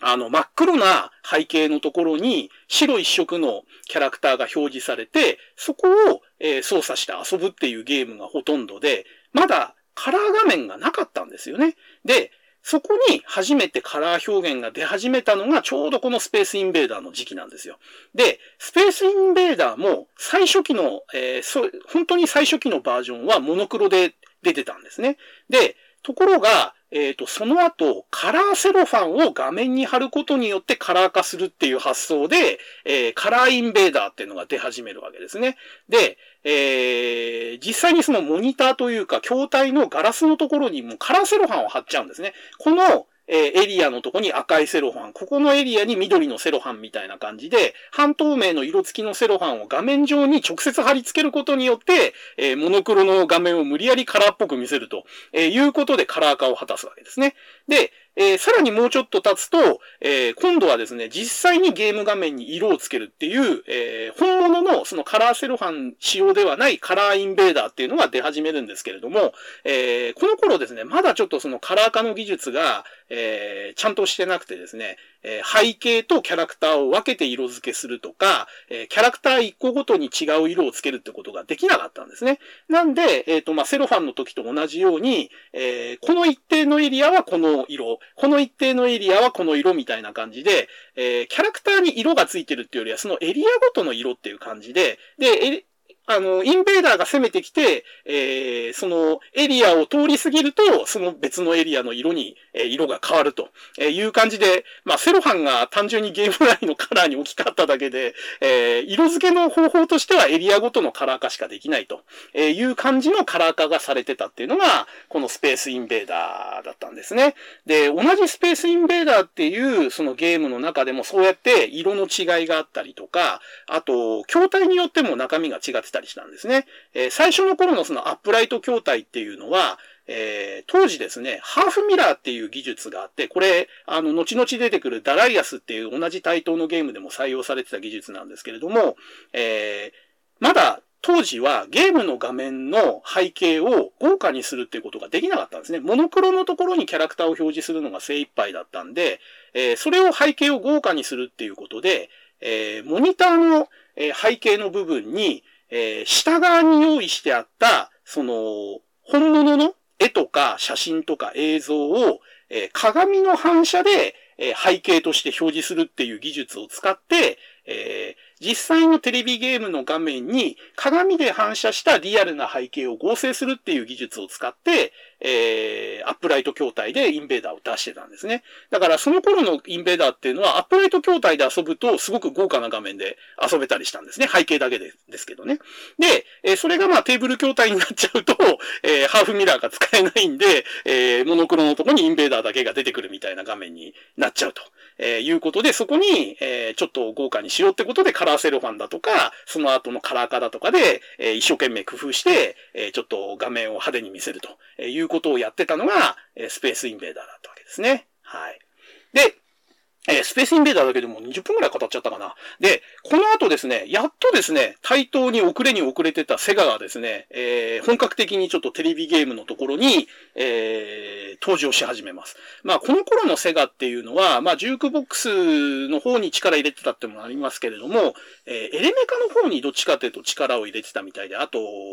あれかな？えっ、ー、と、ピンボールとかだったかな？えー、そっちの方に力を入れてて、テレビゲームの方っていうのはあんまり力が入ってなかったんですよね。で、ところがですね、1979年、このスペースインベーダーの次の年ですね、ここで、えー、セガがですね、えー、ヘッドオンというゲームを出します。で、これが、えー、一般的には世界初のドットイートゲームと言われてて、えー、要はその迷路の中に点ですね、ドットが並んでて、そのドットを取っていくというゲームですね。まあ、後々あの、ドットイートゲームの代名詞といえばパックマンということになっていくんですけれども、このドットを、えー、迷路の中に並べられたドットを取って、全部ドットを取ったら、えー、クリアというルールで作られたのが、このヘッドオンが、えー、世界初ということに一応なってるようですね。はい。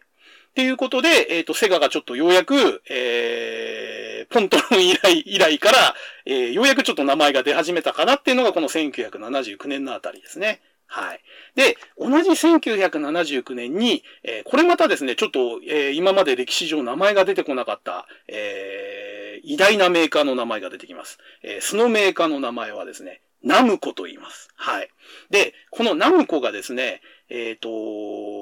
すでに何個かゲーム出してたんかな？えっ、ー、とね、GB だとか、えっ、ー、と、あとなんだっけ、ピンボールゲームみたいのも出してたような気がするんで、ちょっと名前忘れちゃったな。で、えっ、と、2作目だか3作目に出したのが、この1979年に出てきたギャラクシアンというゲームなんですね。で、えー、これがですね、えー、インベーダーゲームブームの時に、えー、日本のゲームメーカーは恥も外文もなく、勝手にあのコピーゲームだの、クローンゲームだの、いっぱい作ってたんですよ、インベーダーの。ところが、ナムコはですね、その辺ちょっと権利関係割とお堅く考える会社だったのか、えっ、ー、と、あたりとのね、関係が深かったっていうのもあって、あのー、あたりがね、コピーゲームいっぱい出された時もね、ナムコはね、出さなかったんですよ。で、ナムコは逆にあたりに対して裁判を起こせ起こせって、あのー、還元するぐらい、ちょっと権利関係に関しては割と、あの、真面目にやってた会社って言ったら変ですけれども、えー、あんまりね、そういうそのパクリゲームとか、えー、クローンゲームに、えー、関わらなかったのが当時のナムコだったんですね。で、えー、そのインベーダーのクローンゲームブームの時も、えー、インベーダーのクローンは一切作らなかったらしいです、ナムコは。で、えー、クローンゲームを作らなかった代わりに、え、ナムコがそのインベーダーゲームを、え、研究して独自に作ったのが、このギャラクシアンというゲームですね。で、これは、え、横に、えー、ドッドッドッドッドッドッドッドって言って、あの、一定のあの4拍子のリズムで、えー、じ、じわじわじわじわこう攻め込んでくるインベーダーと違ってですね、えー、急降下で、あの、敵が上から降ってくるということで、で、その動きがすごく滑らかでですね、カーブを描きながら、こう、緩やかな曲線で、えー、敵が降ってくるという動きですね。あと、えー、敵キャラにしろ、味方キャラにしろ、色が単色じゃないんですよ。えー、インベーダーっていうのは、あの、先ほども言いましたけれども、モノクロの背景に白一色のキャラクターが基本なので、色がついてないんですけども、で、その後のカラー化も、えー、全体に色つけてるだけで、その、キャラクターが、えー、何色も使われたキャラクターではなくて、基本全部一色のキャラクターなんですね。ところがこのギャラクシアンっていうのは、え、単色ではなくて、えー、複数の色が組み合わされてデザインされているカラフルなキャラクターが出てきたとえいうことで、非常にこの画期的なゲームだったわけですね。なんで、えっ、ー、と、まあ、これ以前もあったかもしれないんですけれども、えー、このギャラクシアンあたりから、えー、カラフルなキャラクターですね。あとカラフルな背景、えこういったものが登場し始めた頃の代表的なゲームが、このナムコのギャラクシアンとえいうことですね。で、この滑らかな動き、急降下するとか反転するとか、この滑らかな動きを実現してたのが、えー、日本で初めて使われたそのスプライト技術っていうやつですね。あのー、これね、家庭用ゲームとか、その辺のテーマを扱った時にもうちょっと詳しく説明しますけれども、えー、それまでのキャラクターっていうのは、その、いちいち書き換えたりとか、えー、処理、毎度毎度やりながらこう動かしてたものを、えー、あらかじめ用意されたパターンでこう滑らかに動かす技術として、えー、出てきたのがそのスプライトと呼ばれる、えー、技術だったわけですね。で、ナムコは当時スプライトと呼んでなくてオブジェクトと呼んでたんですけれども、まあ、その機能を、えー、日本で初めて使ったゲームがこのギャラクシアンだったということで、やはりその新技術が、えー、実際にゲームに反映されて画期的なゲームになってたと、えいうことで、このギャラクシアンというのも歴史に残る画期的なゲームだなということが、えー、できると思います。で、このギャラクシアンに関しても、えー、やっぱりですね、ヒットしたことによって、えー、またぞろですね、あの、日本のメーカーがいろんなコピーゲームを出すと、えー、いうことで、もうこの辺はね、80年代前半ぐらいまではもう風物詩というか定番というか、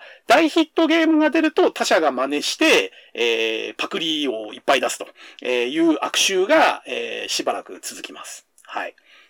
で、えー、70年代はここまでで、いよいよ80年代の話に入ります。えー、もう1時間半ぐらい喋ってんのかな？えー、あと30分ぐらいしか喋れないかもしれないけど、まあ、ちょっといけるとこまで行きましょうか。で、えー、80年代前半ですね。で、はか、ちょっとこう、今日どこまで喋れるかわかりませんけれども、えー、1980年代っていうのはまさにですね、えー、テレビゲーム、コンピューターゲーム、えー、アーケードゲームの大発展の時期ですね。えー、1980年と、えー、1989年もしくは90年のこの10年間ぐらいの間で、ゲームっていうのは全く表現も変わったし、えー、内容も変わったし、ジャンルもめちゃめちゃ増えたんですね。だこの10年が、その、テレビゲームでいうところのカンブリア期に当たるんですかね。えー、ものすごい種類が増えて、ものすごい内容が充実して、えー、今のえー、ゲームの基本となるものが全部揃った。まあ、それがその1980年代という時代だと、えー、言えると思いますね。で、その中でもですね、80年代の前半、ここはですね、えー、80年代後半のその大発展期の、え、前段階ですね。えー、その大発展に至る直前の、えー、まさに黎明期というか、えー、まあ、本当の意味での黎明期は70年代なんですけれども、えいわゆるその今っぽい、えテレビゲームの基礎になるものが、え揃ってきたのが80年代の前半の、え時期なのかなと、えいうことができるかと思います。はい。で、えー、ざっとですね、80年代に出てきた技術とか、えっ、ー、と、発展の部分を、えー、単語だけピックアップしていくと、えー、さっき言ったスプライト機能ですね。これを採用したゲームが出てくるだとか、えー、あとシステム基盤っていう考え方ですね。まあ、あの、インベーダー基盤が出回ったとか、ギャラクシアン基盤が出回ったとか、で、その後、えー、その一部の回路とかロムを差し替えて、えー、別なゲームを遊ぶっていう発想から発展してですね、もう最初から、えー、そのプログラム部分だけ簡単に取り替えられるように作ってある。えー、要はもう、あの、今の家庭用ゲーム機の、えー、発想に近い感じですよね。えー、もう動かすえ基盤のベースの部分は最初からもう作ってあって、えー、プログラムだけ交換すれば別なゲームが遊べると。えー、もともと、えー、そのギャラクシアンとかインベーダーは最初からそういうのを想定して作ってあったわけじゃないんだけれども、えー、最初からもうそういうロム交換前提、え、プログラムを交換することを前提に作ってある基盤というのを、え、各社が80年代に入って作っていくわけですね。えー、実際に80年代中盤ぐらいからですね、えー、それが、えー、いわゆるシステム基盤と呼ばれるものですね。これを各メーカーが作って、え、このシステム基盤が売れたことによって、え、80年代後半の爆発的なテレビゲームの発展というのがあったと。いう感じになります。で、え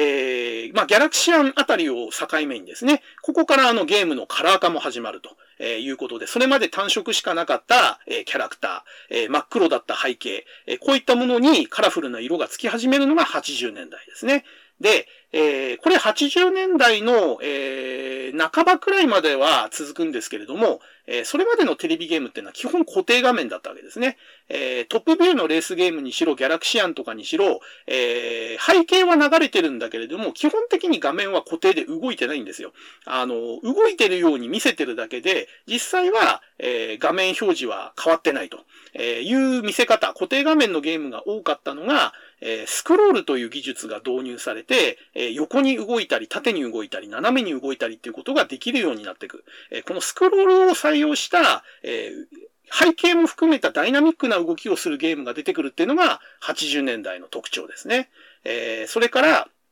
え拡大縮小回転機能ですね。えハードウェアに、えー、その出てくる背景だとかキャラクターを、えー、拡大したり縮小したり回したりと回転させたりという機能をハードウェアで搭載してそれを活かしたゲームを作ると。えー、そういったことが出てくるのが80年代ですね。はい。あと、えー、疑似 3D 技術が、えー、発展して大流行するわけですね、えー。レースゲームだとかシューティングゲームが、先ほどのその拡大縮小回転機能を持ったハードと一緒の、まあ、セットになって、えー、疑似的な 3D 画面を作ると。いうことで、本当の 3D ではないんだけれども、あたかもその画面の奥に向かって進んでいくような、えー、3次元っぽい画像を作るというゲームが、え、主流になってくる、え。それが売りになったゲームが出てくる。これが80年代の特徴ですね。で、えー、あとですね、3D グラス、これ 3D ブームっていうのがあって、えー、当時のあの、ジョーズとかが 3D メガネで飛び出る映画になったりだとか、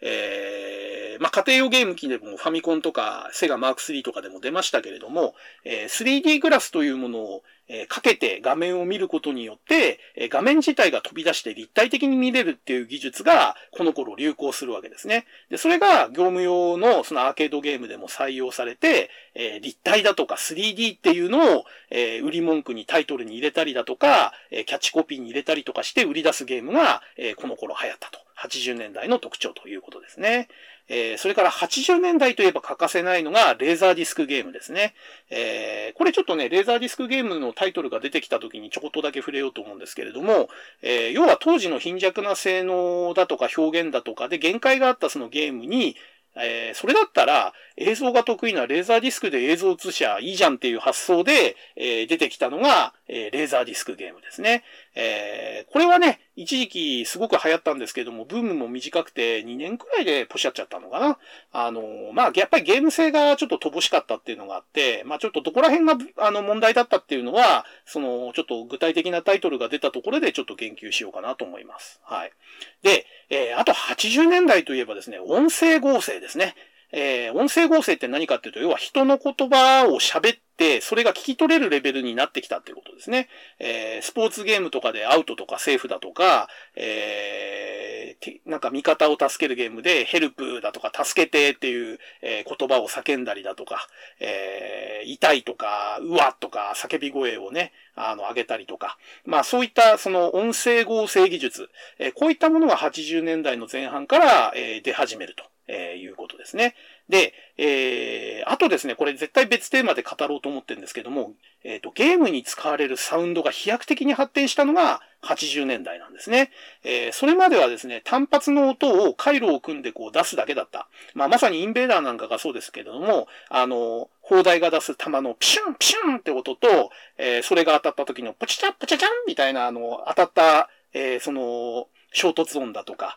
で、あと、インベーダーが、あの、迫ってくる、てってってってってってってってってってことですね。あれなんかは、あの、音源というよりは、そういう音を出す回路を一個一個基盤基盤に組み込んで、その回路を動かすことによって音を出してたわけですね。えー、それがですね、ちゃんとその音を鳴らす回路を組み込んで、それをプログラムを通して演奏させる、えー、メロディーを奏でる、えー、こういったものが出てきたのが80年代なんですね。で、それも当初はそのビープ音みたいなプーしか出せなかったようなものが、えー、PSG とか SSG とかって呼ばれる、いわゆるそのピコピコ音と呼ばれる、えー、ちょっとあのコンピューターチックなチップチューンなんかにも残ってる、えー、そういった特徴的な音を出せるものになって、で、えー、メモリー波形音源だとか、えー、そういったものも通った上で、えー、当時、あの、シンセサイザーとかでたくさん使われてた FM 音源というところにたどり着くんですね。で、FM 音源の採用によって、えー、ゲームミュージックっていうのは一つの、あの、文化として認められるようになってくるんですね。で、FM 音源を補助するものとして、えー、主にリズムとか、えー、バックのベースで使われる PCM 音源というのが採用されて、えー、ゲームのバックで鳴ってる音楽や効果音というものがどんどんどんどん豪華になっていくということで、えグラフィックが綺麗で派手で細かくなっていくのに合わせるように、えー、それとバランスが取れるように多分発展していったんだと思うんですけどもね。あの音楽もどんどんどんどんその音色が複雑なものが演奏できるようになって、えー、同時に発音できる数も、えー、最初は3和音が限界だったのが、6和音になり、8和音になり、えー、十何和音になりとえいうことで演奏できるパートがどんどんどんどん増えていくという発展をしていくわけですね。これがまさにあの80年代の特徴だと思いますね。はい。あと80年代といえば、えー、まあ、ジャンルが多様化したということですね。えー、70年代まではシューティングゲームと、えー、レースゲーム。あとは、えー、もう簡単な対戦ゲームですね。テニス、テレビテニスのようなものだとか、えー、コンピュータースペースみたいなものだとか、えー、1対1で戦うものしかなかったジャンルのところに、えー、スポーツゲームだとか、えー、オリンピックのスポ、あの、レース、なん、なんていうんですか、競技ゲームだとか、えー、3D を活かした体感ゲームみたいなものだとか、えー、RPG だとか、アクションゲームだとか、まあ、いろんなジャンルが出てきたと、え、いうことで、え、こういったその、ジャンルの多様化が進んだっていうのが80年代のゲームの特徴だと思いますね。はい。ということで、80年代のゲームの、えー、発展要素について話すだけで5分以上かかってるんですけれども、じゃあ80年代のゲームをじゃあ時間が許す限りちょっとここで、えー、順番に語っていこうかなと、えー、思います。で、えー、まずですね、えー、1980年のゲームから語ってきますけれども、えー、先ほど言った音声合成ですね、えー、世界初の喋るアーケードゲームと言われているのが、えー、1980年に発売された三電子のスピークレスキューと、えー、言われてます。で、えー、これはですね、音声合成で、えっ、ー、と、プレイヤーが助ける対象になっている人質かなんかなのかなこれが、助けてーみたいな言葉を、えー、音声合成で発したりだとか、あと、ステージをクリアした時に得点集計をするんですけども、えー、そこでですね、100点単位で数えていくんですね。で、100、200、300ってこうカウントしていくときに音声合成で、100点、100点、100点みたいな感じで あの、音声合成で数えていくという感じの、えー、喋るゲームとして、えー、このスピークレスキューというのが、えー、挙げられると思います。はい。で、このゲーム以降に、えー、そういったですね、え、ちょっとしたポイントポイントで一言喋るとか、印象的なセリフを喋るみたいなゲームが、え、増えていく傾向になります。はい。で、えー、それからですね、えー、BGM がちゃんとついたっていうところでは、えー、同じ年、1980年に発売された日本物産、えー、日物のムーンクレスタですね。えー、こちらもね、ちょっと外せないかなと思いますね。え、ムーンクレスタは、だったら、タラララ、だったら、タラララっていうあの、スタートのミュージックで、あの、有名な、あの、ゲームですね。で、これアルファ号、ベータ号、ガンマ号だったかなその3種類の異なるロケット上のその戦闘機が3機に分離して、で、最初はアルファ号かなんかで、えっ、ー、と、戦うんですよね。で、えー、それがやられると次ベータ号かなんかが出てきて、それもやられたらガンマ号が出てくると。で、全然死なないで、ずっとアルファ号とかベータ号で戦い続けてると、えー、ある一定のステージに来た時に、えー、それまで生き残ってる時期が、えー、全部ドッキングして、えー、ドッキング形態で戦えるとえいうシューティングゲームでした。縦スクロールの。で、え、これのまあ特徴はその合体システムとか、えっ、と、時期が、え、3機いても、その3機が全部性能も形も大きさも違うっていう、え、ところが斬新だったっていうのと、あとやっぱりその耳に残る BGM ですね。え、まだずっと常に、えっ、と、BGM を流すっていう段階までは来てないんですけれども、その、ゲームのスタート時だとか、えー、そのドッキング時だとか、そういったちょっと合間合間のところで、えー、ちょっと印象に残る音楽とか効果音が流れるということで、えー、まあちょっと特徴的なゲームなのかなという感じですね。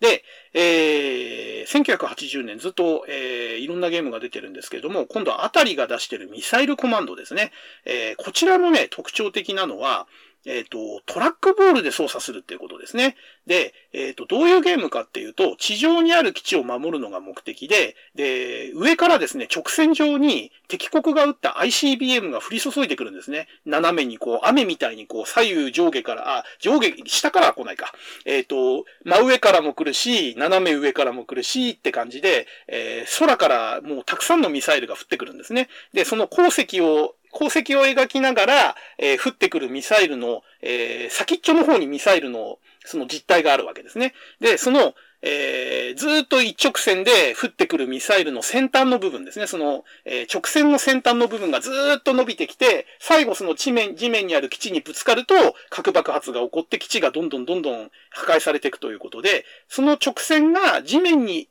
到達する前に直線の先頭の部分ですね。その伸びていく直線の先端部分をうまく、その地上からビームで破壊すると、えー、いうことをやるわけですね。で、その操作、えー、照準の操作がトラックボールになるわけで、その伸びていく直線の先に合わせてうまくこうトラックボールの照準を合わせて、そこに向かってビームを発射していくと。で、このゲームが面白いのはそのトラックボールで滑らかに照準が移動できるんで、慣れてくると、このトラックボールをガガーッとこう回しながらミサイルを、ビームを連射することによって、一気にこのミサイルを、えー、誘爆して、えー、一掃することができたりとか、えー、上手い人がやるとね、本当にこの、ミサイルコマンドっていうゲームは非常に見栄えのするゲームでしたね。はい。これは私もね、実機で動いてるとこ何度か見たことありますね。えっ、ー、と、そうそうそう。ちょっと言い忘れてたけど、えっ、ー、と、70年代終盤のそのインベーダーギャラクシアン、あとこの80年代初頭のスピークレスキューとかムーンクレスタ。このあたりからね、やっと私がリアタイでゲームセンターで見たことがあるっていうゲームが、えー、出てくると。いうことで、このあたりからはね、ちょっと私の実体験に基づいた、えー、もうちょっと身のある話が、えー、70年代の話に比べると、あの、できるんじゃないかなと思ってます。まあでも記憶とか捏造されてるしね、きあの、中身もね、まだ小学校の低学年ぐらいなんで、えー、言ってることも間違ってるかもしれないし、記憶もあやふやなんでね、あれなんですけれども、はい。まあちょっとそういう感じで、えー、ここからちょっと私自身も親しみのある年代とゲームになっていくかなとえいうことですね。で、えー、1980年のゲームといえば絶対これは外せない大ヒットゲームですね。えー、ナムコが出したパックマンですね。えー、このゲームはもうまさに世界的な大ヒットということで、えー、ギネスブックにでももですね、世界で最も成功したアーケードゲームとして、えー、記録されているというゲームになります。で、えー、日本でももちろん大ヒットして、ゲームセンターには必ず置いてあるゲームとして、えー、私なんかもリアタイで遊んだり見たりしてましたけれども、えー、特にですね、アメリカで大人気だったんですね。で、日本のインベーダーゲームもアメリカでブームにはなったんですけれども、それ以上の大フィーバーになって、えー、アメリカではですね、オリジナルのパックマンのアニメが作られて放送されたりだとか、あと、パックマンをモチーフにしたレコードが発売されて、で、それが、えー、ヒットチャートに乗るという大ヒットをえー、起こしたんですね。アメリカで。で、そのレコードがなんか、当時そのフィーバーブームっていうのがあって、えー、サタデーナイトフィーバーっていう映画が確か70年代の、えー、末ぐらいに公開されたんですけれども、えー、それでですね、なんかそのディスコ、ディスコだとか、フィーバーダンスっていうのが、えー、70年代の終盤から80年代の前半あたりに、えー、大ブームを起こしてまして、まあその大ブームに乗っかった形で、パックマンフィーバーっていう、そのフィーバーのダンス音楽風にアレンジしたものを、えー、レコードで出して、これが大ヒットしたと。えー、いうことですね。で、このフィーバーブームって余談ですけれども、え、日本でも、あの、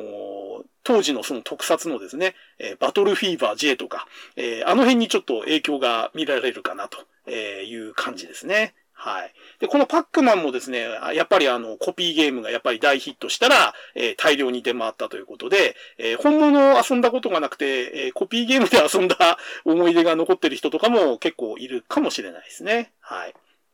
で、えー、同じナムコが、えー、やはり1980年に出したのが、えー、キングバルーンというゲームですね。で、これは、えー、ナムコのおそらく初めてじゃないですかね。えっ、ー、と、喋るアーケードゲームということで、えー、まあ、遊んだことなくても、えっ、ー、と、当時のゲーセンに出入りした人だったら、あの、ヘルプー、ヘルプー、サンキューっていう、あの、音声合成ですね。あれは覚えてる人多いんじゃないですかね。ゲームセンターの中でね、あの声っていうか音声合成はむちゃくちゃ響いてましたからね。あの、音楽とか全く聞こえないんですよ、うるさくて。あの、当時の昭和のゲーセンって。だけど、音声合成だけはね、よく聞き取れるんですよね、あの喧騒の中で。で、その中でもこのキングバルーンのね、すっとぼけたがあの王様の音声合成はすごく一緒に残ってて、あの敵に連れ去られそうになると、ヘルプー、ヘルプーってすごいなんか連呼してて、で、助けられると、サンキューって言って、あの、そのまま連れ去られると、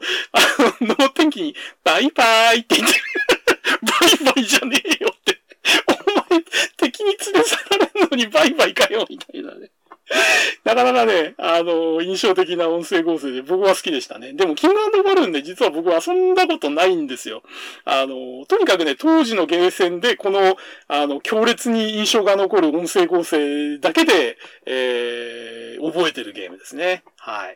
で、えー、同じ年ですね。えー、これも名作というか、もうレトロゲーマーにはお馴染みという、あの、クレイジークライマーですね。えー、これも日本物産、当時の日物が出してたゲームですけれども、えー、このクレイジークライマーの特徴はですね、えー、操作がツインレバーだったってことですね。えー、通常、当時のゲームっていうのは、ジョイスティックが1個左側にあって、まあボタンが右側に1個か2個ついてると。まあ大体1個だったんじゃないですかね、当時は。あの、2個使うゲームってほとんどなかったんで。で、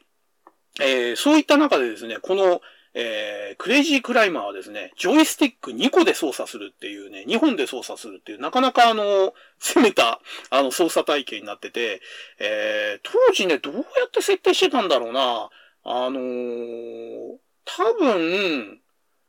当時主流だったテーブル筐体って、あの、向かい合わせになってたはずなんですよ。えっ、ー、と、二人で遊ぶときも、えっ、ー、と、1P 側には 1P のコントローラーしかなくて、ジョイスティック1個とボタン1個しかなくて、で、その対面、向かい側の席に同じように左右対称というか上下対称というか、同じようにコンパネがもう一個、コントロールパネルがもう一個ついてて、で、二人プレイするときって、えっ、と、二人同時プレイのゲームって当時なかったんですよ。で、二人プレイってなると交互プレイだったんですよね。片っぽが、えー、プレイして、えー、ミスをすると、えー、向かい側のプレイヤーに画面が反転して、えそっちで二人目が遊ぶみたいなゲームが多かった記憶があるんだけど、僕の記憶違いかな。なんかそういう、だから画面反転してた気がすんだよな。なんか二人で遊んでた時って対面でそのテーブル筐体で遊んでた時ですね。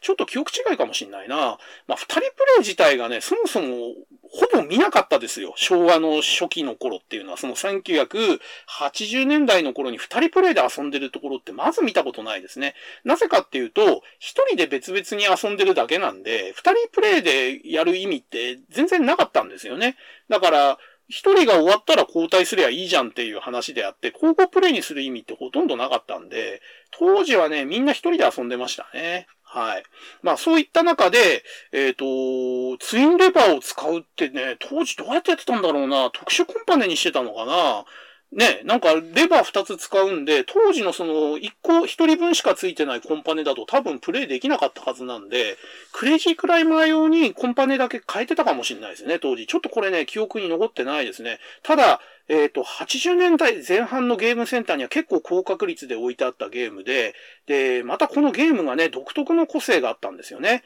えー、超高層ビルを2本のレバーで、えー、交互に動かして、えー、レバーを上げると、えー、その左側のレバーを例えば上げると、左足と左手が上に伸びて窓枠を掴んで、で、右側のレバーを上に上げると、今度は右足と右手が上に伸びて窓枠を掴むと。で、えー、両方上に上げたレバーを今度下に下ろすと、同時に、左右を同時に下ろすと、えー、上に上げてた左右の腕が、窓枠を掴んでる腕が状態を起こしてよっこいしょと、えー、上の方に、あの、体を持ち上げると。で、これを繰り返しておくわけですね。左右、左右、左右、左右っていう感じで、えー、リズミカルにこう、右と左を交互に窓枠掴んで登っていくっていう方法と、両手で窓枠を掴んでよっこいしょと、こう、両手で体を持ち上げるっていう、えー、二通りのやり方があって、で、左右移動もレバーを同時に右に倒すと右側に、え、1個分ずれて、左側に同時に倒すと左側に1個分ずれてみたいな。あの、非常にね、あの画面のキャラクターの動きと操作が一致してるっていう意味で、すごくね、よく考えられた操作で、僕は、あの、非常にクレイジークライマーって好きでしたね。で、えー、まあ、著作権無視上等の、あの、代表的なゲームでもありまして、えー、BGM にね、ちょこちょこ無許可で、えー、白け鳥温度とかですね、ドラえもんの歌が、あの、流れるんですよね。えっとね、確かね、白け鳥温度はそれこそ白け鳥っていう正式名称なのかあだ名なのかわかんないんですけども、ビルに登ってる途中で、えー、右とか左かから、左から現れて、こう通過していく鳥がいるんですよね。で、その鳥が、あの、糞だか卵だかを落としながら飛んでいくわけですよ。で、その糞とか、あの、卵に当たっちゃうと、えー、クライマーは墜落して一ミスになっちゃうわけですけれども、えー、その鳥が通過してる間に流れる距離が、あの、しら、あ、曲が白け鳥温度だったんですよ。ダララララ、タララララってやつですよね。南の空にってやつですね。チャララララっていう で、えー、同じようにですね、ドラえもんの歌っていうのが、あの、ボーナスアイテムというか、ワープアイテムの風船かなんかを掴んだ時に、あの、当時のドラえもんの主題歌ですね。あんなこといいな、できたらいいな、の、あのドラえもんの BGM が流れるっていうね。あの、当然無許可なんで、あの、この辺はですね、あの、後々家庭用に移植されるときに、えー、移植できない理由になったりとか、BGM が差し替えられたりとか、いろいろ問題がある部分ですね。はい。で、えー、日物はね、この後もね、脱衣麻雀とかで結構やばいことをいろいろやってるメーカーなんで まあ、会社自体が結構、そういうやべえ方針だったのかもしれないですね。はい。で、えっ、ー、と、このクレイジークライマーの開発の方がですね、えっ、ー、と、実はあの、先ほど話したムーンクレスタも手掛けてる方で、で、この後日物を辞めて確かね、ハドソンに移籍するんですよ。で、えー、移籍した先のハドソンで、えー、ボンバーマンとか作ったらしいですね。だから、えっ、ー、と、ムーンクレスタ、クレイジークライマー、ボンバーマン、このあたりのゲームが好きな人っていうのは、実は同じ人が開発に関わってるということで、えー、そういうね、なんかちょっと裏側とかも知ると結構面白いですね、こういう話は。はい。で、えー、1982年は、あとですね、えっ、ー、と、ウィリアムズというアメリカの会社が出しているディフェンダーという、えー、ゲームがあります。で、これは、えっ、ー、と、横スクロールするゲームの、まあ、元祖的存在ですね。えっ、と、左から右にこう、スクロールしていくのかなで、えー、横スクロールシューティングですね、いわゆる。それの元祖ですね、1980年代。多分この時代唯一の横スクロールシューティングだと思いますね。で、えっ、ー、と、右側から現れる敵を左から右にスクロールする画面で、えー、時期を操作しながら撃ち落としていくという横スクロールシューティングゲームがここで登場するということですね。はい。で、えー、年が明けて1981年。えー、ここで出たのが、えー、ナムコのニューラリー X ですね。で、えー、このニューラリー X ってニューってついてるのでわかる通り、え、最初はラリー X というゲームが出たんですね。で、これが、わずかね、1ヶ月ぐらいかなで、えー、プログラムというかロムが差し替えられて、え、ニューラリー X として、え、入れ替えられるということが起こります。で、これってどうだったんでしょうね。あの、最初から予定されてたものなのか、えー、まあなんか納期の関係で未完成品を出した後に完成品を出したのかわかんないんですけども、えー、今ね、あの、一般的にラリー X っていうと、えー、その無印のラリー X ではなくてニューラリー X を出す、あの、指すことが、えー、ほとんどだと思いますね。で、僕も含めて昭和のおっさんたちのあの脳裏に残ってるイメージ、ラリー X のイメージっていうのは、えー、元祖のラリー X じゃなくてニューラリー X の方のイメージだと思います。で、えー、ニューラリー X の何があの元祖のラリー X と違ったかっていうと、えっ、ー、と、BGM がついたんですね。えー、ラリー X の方は、トゥーレッテテッテレッテ、トゥレッテレッテッテみたいな、あの、単調ね、なんかミニマルな、あの、音楽がずっと流れるだけだったんですけども、ニューラリー X の方はちゃんとメロディーがついた曲曲になってて、あの、多分フレーズ聞いたらすぐわかると思うんですけど、タララララッタタララララッタタラララタララララッタララッタララっていうやつですね。あの、この曲が、えー、ニューラリー X になって初めてついたっていうことで、で、僕の記憶の中ではおそらく本格的に、そのゲーム中にずっと、そのプレイしてる間中にずっと BGM が流れるゲームっていうのは、このニューラリー X が初めてだったと思いますね。あのー、それまでも、えー、効果音的なものとか、先ほどのその元祖のそれこそラリー X みたいに、ミニマルな、えー、繰り返しのフレーズがずっと流れてるってゲームはいくつかあったんですよ。まあ、極端な話、パックマンも、あの、後ろでホワホワホワホワホワっていうのはずっと流れてるわけですよ。あれを BGM と言っていいのかどうかわかんないんですけども、まあ、プレイしてる間中ずっとあの、ホワホワホワホワっていうミニマルな繰り返しの音は流れてるわけですよね。ところが、ちゃんとメロディーがついて曲として聴けるレベルの BGM がプレイ中にずっと流れ続けるっていうのは、このニューラリー X がおそらく初めてだったんじゃないかなと思いますね。ちょっとね、他にもあったかもしれないですけども、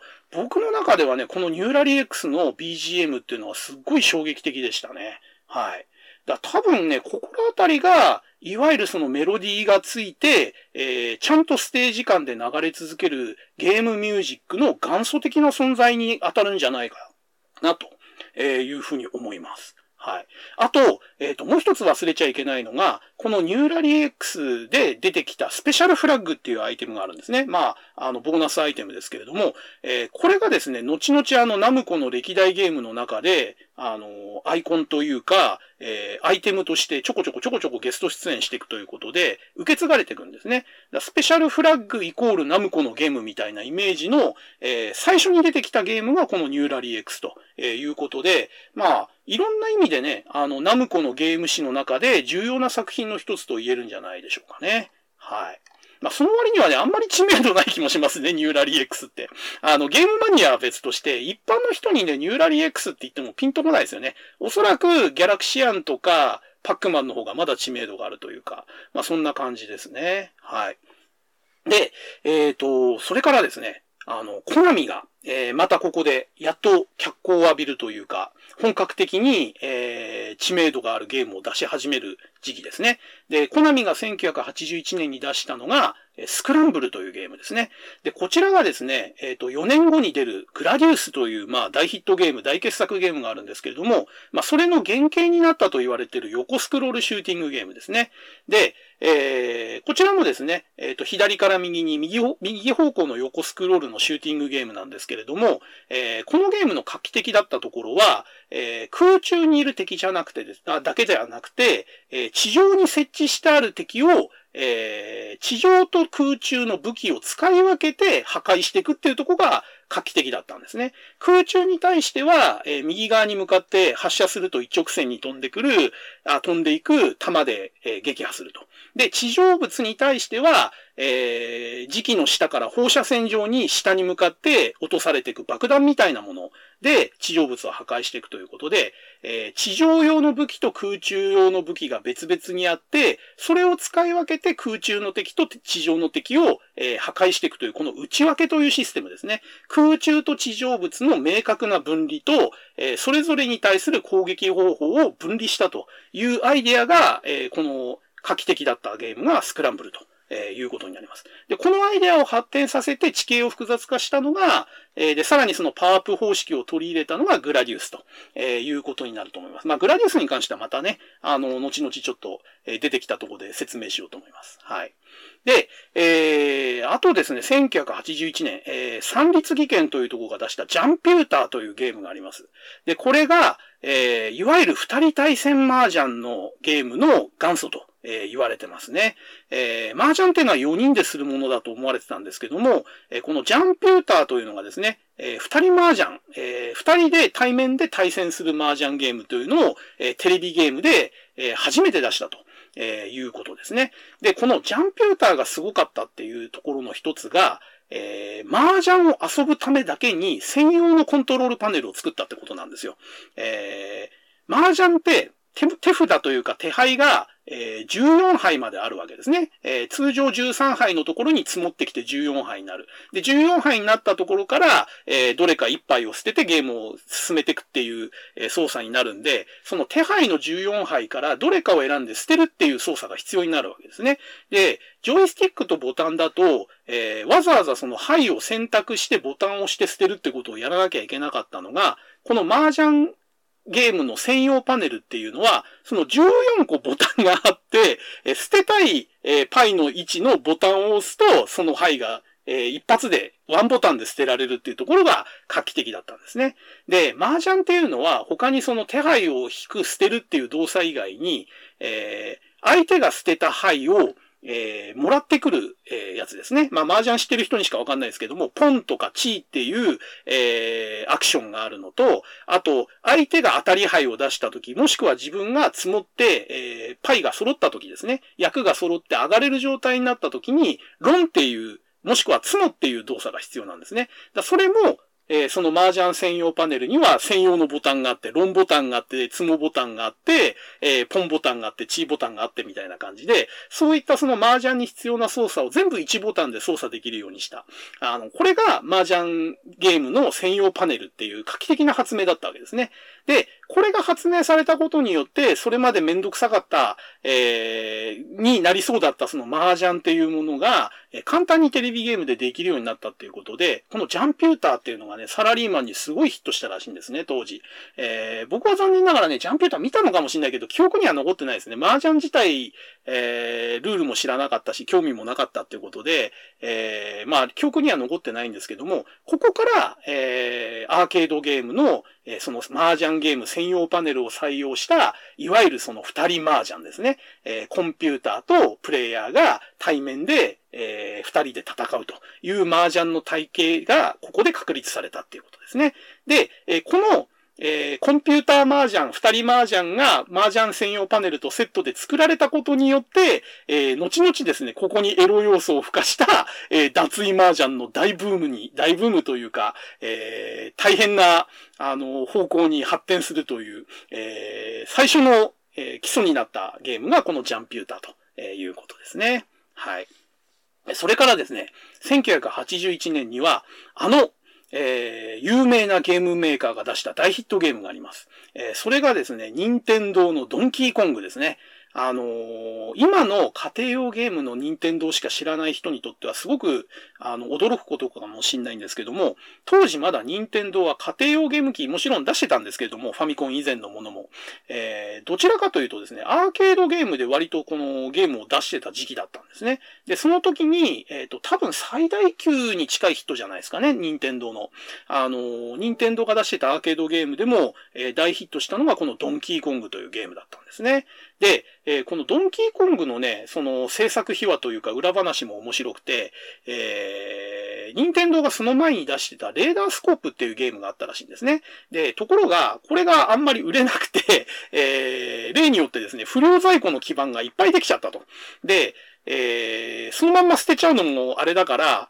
えー、例によってですね、ロムを差し替えて別なゲームとして売っちまえということで、えー、なんとかこのレーダースコープの不良在庫基盤を再利用できないかということで、えー、指名されたのが、え、当時入社4年目の宮本茂さんですね。あの、今スーパーマリオのね、あの、開発だとか、ゼルダの伝説の開発とかで、大変有名で重鎮になっちゃってますけれども、当時はまだ入社4年目のペーペーというか新人だったわけですね。で、この新人の宮本茂さんが、えー、なんとかこの不良在庫を処分するために、えー、この基盤上で動くような、その、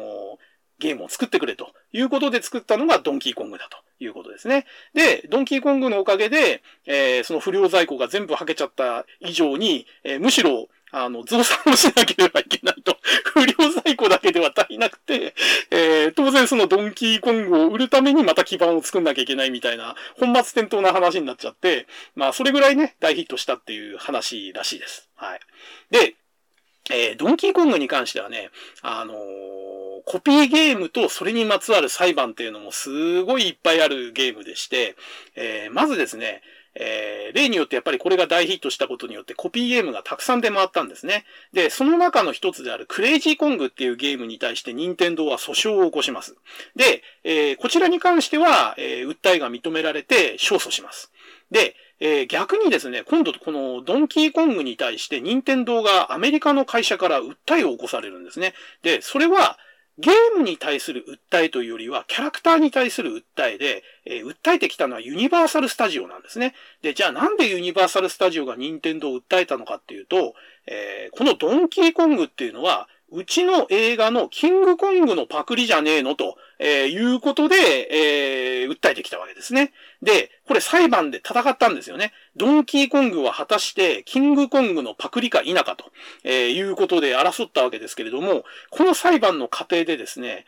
えー、ユニバーサルスタジオが、あのー、なんつうんですか、やぶヘビというか、自爆しちゃうんですね。えー、どういうことかっていうと、うちの映画のキングコングのパクリだよねっていうことで訴訟を起こしたにもかかわらずですね、実は掘り下げていったら、ユニバーサルスタジオが抑えてたキングコングの権利が実はきちんとしてなかったってことが分かっちゃったんですね。どうも、その元祖のキングコングを作った会社から、ユニバーサルスタジオへのそのキングコングの権利の譲渡がきちんと行われてなくて、えー、そもそもユニバーサルスタジオ自体がキングコングの判権を、えー、勝手に使ってたんじゃねえかという話になっちゃって、えー、前提が崩れちゃったんで、キングコングに関してはパクリがどうとかどう、どうこうって話以前に、そもそも訴えてきたユニバーサルスタジオが、キングコングの判権持ってねえじゃんっていう話になっちゃって、えー、この裁判も任天堂がそういう感じで勝っちゃったわけですね。えー、だからもう似てるかどうかパクリかどうかって話以前に、訴えてきた方がそもそもその権利を持ってなかったっていうどっちだけな、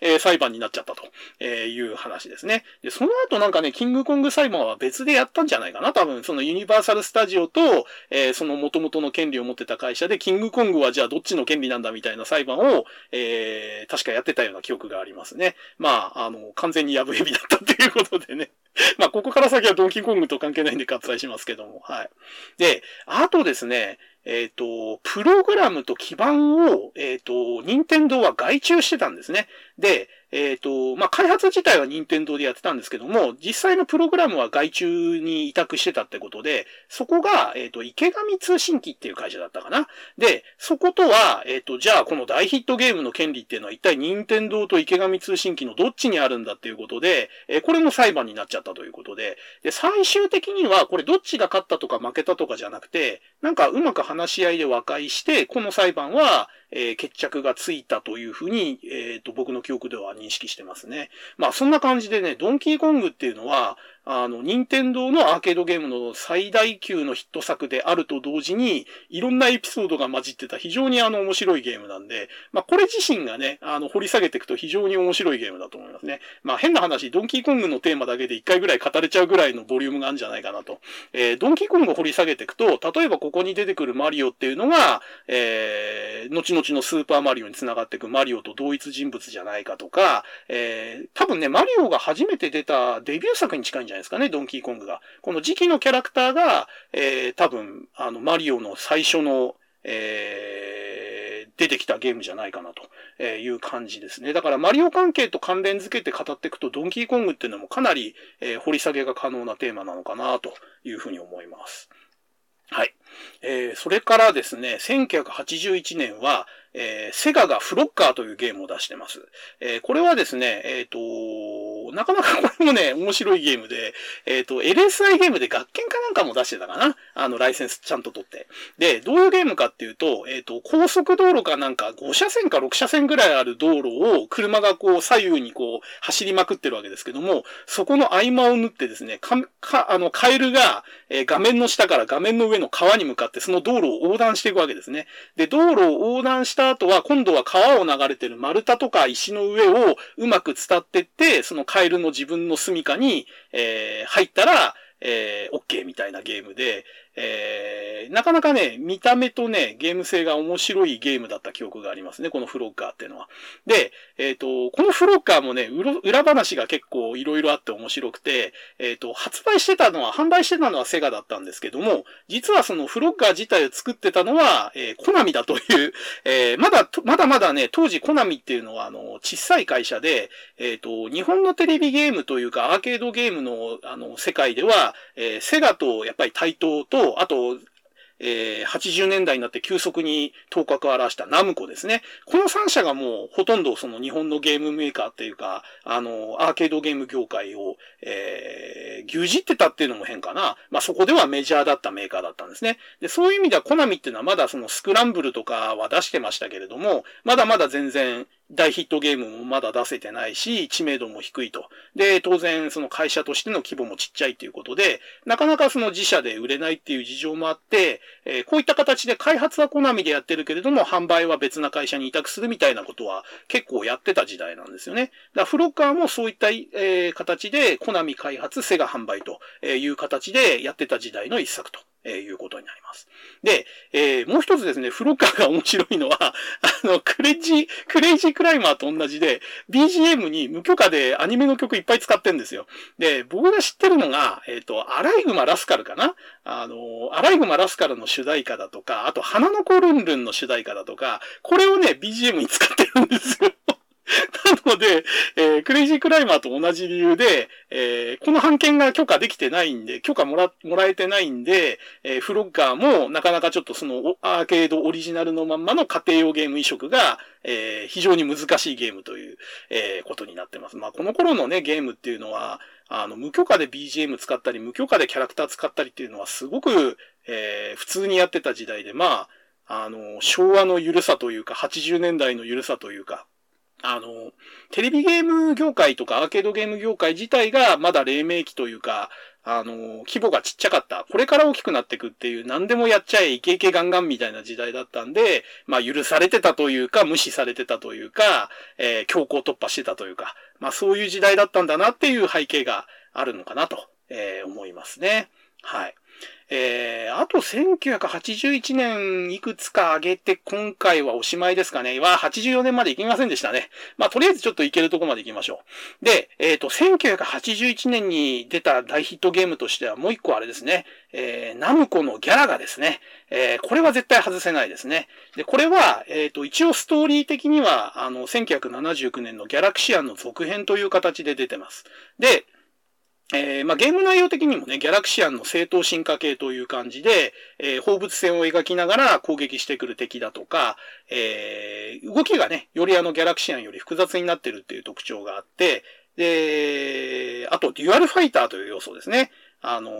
敵のボスの、えー、ギャラガが撃ってくるコネ、コ、なん、なんて言ったっけ？なんとかビーム。えっ、ー、と、キャプチャービームだかコネクタービームだか、えー、要は時期をね、吸い上げて、えっ、ー、と、さらっていくビームを撃つんですよね。トラクタービームって言ったかな。で、えー、そのビームに当たっちゃうと、時期が、えっ、と、ボスのキャラに捕まって連れ去られちゃうんですね。で、えっ、と、残機が残ってれば、残った時期でそのボスキャラをうまいタイミングで撃ち落とすと、え捉えられてた時期が戻ってきて、え2機が横で合体してデュアルファイターになるっていう要素があって、これがね、ギャラガの、あの、特徴的なシステムの一つでしたね。それまでは1機でしか戦えなかったのが、わざと敵に捕まることによって2機が合体して、えー、パワーアップするっていう要素は非常にえー、面白かったと思いますね。あと、えっ、ー、と、ステージの合間合間にチャレンジングステージっていうのがあって、えー、そこで、えー、敵を全滅させると、えー、全滅ボーナスがもらえたりとか、えー、なかなかね、あのー、固定画面で同じような画面が続くゲームの中でも、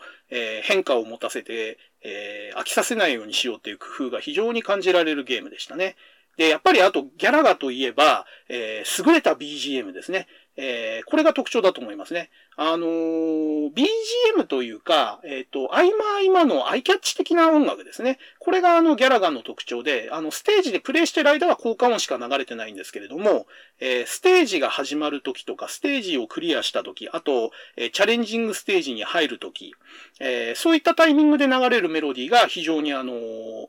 美しいメロディーが流れてたと。で、あと、やっぱりですね、えー、後々あの、日本初めての、えー、ゲームミュージックアルバムとして発売されるザ・ビデオミュージックっていうアルバムがあるんですけども、そこで、えー、細野晴臣がアレンジした曲でも有名になりましたけれども、ネームエントリーの曲ですね。えー、これがまた美しくて、あの、非常にスペイシーな、あの、宇宙を感じさせる非常に美しい曲で、あの、ギャラガが音楽で印象に残ってるって方も結構多いんじゃないですかね。で、えー、今ちょっとね、ネームエントリーっていうところで触れましたけれども、実はこのギャラガっていうのが、ナムコで初めて、えー、ハイスコアランキングとネームエントリーを採用したゲームらしいですね。えー、確かにね、言われてみれば、えー、ネームエントリーをするゲームっていうのはそれまであんまり見かけなかった気がしますね。で、えー、ある程度の順位、えっ、ー、と、5位以内とか10位以内に入ってると、えー、自分の名前をアルファベット3文字以内とか6文字以内とかで入れられるっていうネームエントリーっていうのが、まあ、昭和の、その頭、頭じゃない、昭和じゃないや、えー、80年代の前半ぐらいのゲームから徐々に増えてったっていう感じで、で、しかもその入れた名前がハイスコアでトップ5とかトップ10みたいな感じで、えー、ゲームのデモ中に流れるというフィーチャーが出始めたのがちょうどこのギャラガのあたりと。えー、いうことですね。多分ね、アメリカとかで出てたテレビゲームではもう実装されてたと思うんですけども、えー、日本でナムコが出したゲームで実装されたのはこのギャラガが初めてと、えー、いうことらしいです。確かにね、パッカマンとかギャラクシアンにはそれはなかったような気がしますね。はい。で、えー、あと1981年で言うと、えー、対等が出してたクイックスというゲームがあります。で、これは、えっ、ー、と、いわゆる陣取りパズルというやつですね。えー、これね、えっ、ー、と、ちょっと説明しづらいんだけれども、えー、言ってみれば70年代に出てたあのトロン系のアクションゲームの、えっ、ー、と、発展系みたいな感じですね。えー、時期が通った後に鉱石が残るわけですね、壁が。で、えー、この陣取りゲームではそれが陣取りの枠になってるわけですよ。で、えー、その、えー、ボタンを押してる間だけその線が引けるのかな？で、時期が移動したところにボタンを押してる間だけ線が引かれて、で、その線で、え、囲った部分が、えー、陣地になって、えー、地面のところに、え自分の陣地として占領することができると。えそうやってですね、最初は全面空白だったところに、ちょっとずつその自分の通った後で作った線で囲った部分を拡大していって、え画面中の90%以上とか95%以上とかゲームによってルールは違うんですけれども、画面上のある一定割合のところを自分の陣地で囲ったら、そのステージはクリアみたいな、えそういったルールの、え陣取りパズルアクション。えー、それの元祖がこのクイックスと。えー、いうことになります。で、えー、クイックス自体はね、僕は遊んだことはないんだけれども、えっ、ー、と、これのね、リメイクというか、発展系の、えっ、と、なんだっけ、ボルフィード。同じ対等が出してるボルフィードってゲームが僕は大好きで、えー、よく80年代の、えー、その発売の、多分あれ80、8年とか9年ぐらいに出たのかな、ボルフィード。で、えっ、ー、と、その発売からね、3、4年ぐらいずっと遊んでましたがね、ボルフィードは。見つけるたんびにね、必ずコイン投入して遊んでるぐらい好きでしたね。まあ、この陣取りってゲームもね、あのー、単純なルールの割には結構ハマる要素が多くて、えー、非常に、あの、面白いジャンルだと思いますね。はい。で、これね、えっ、ー、と、ちょっとね、この後言及するかどうかわかんないけど、ナムコがね、あの、90年代の末期にね 脱衣と組み合わせたやつを出したりとかね。それよりちょっと前に金子が、えー、脱衣版クイックスと言われる、えー、ゲームを出したりとかですね。えっ、ー、と、このね、陣取りパズルっていうジャンルが脱衣とね、組み合わされるっていうのが、えー、確か80年代後半から90年代後半にかけて、えー、ちょっと出てくるっていうのをちょっとここで補足しておきますかね。はい。で、えー、あと81年で言うと、ボスコニアンかなこれもナムコですね。えー、このボスコニアンっていうのが、まあ、言ってみれば、宇宙を舞台にしたラリー X みたいな感じですね。まあ、違うのは、えっ、ー、と、迷路にはなってないし、動ける方向も8方向になってて、あと、時期は逃げ回るだけじゃなくて、えっ、ー、と、シューティングゲームになってて、弾が撃てるってことですね。ただまあ、あのー、やってることというか、なんていうのかな、イメージ的には確かに宇宙版ラリー X みたいな感じに、えー、言えなくもないような内容になってますね。はい。で、ボスコニアンといえば、えっ、ー、と、ゲームスタート時に音声合成で、ブラストオフっていう言葉で始まるんですよね。ブラストオフがどういう意味かわかんないんですけども、えー、必ずね、ステ、確かね、ステージ開始の時に音声合成でブラストオフっていうあの外国人発音で、あの、言うのがすごく印象に残るゲームでしたね、ボスコニア。はい。で、えっ、ー、と、余談ですけれども、このボスコーニアンの続編が80年代の末ぐらいに出たのかな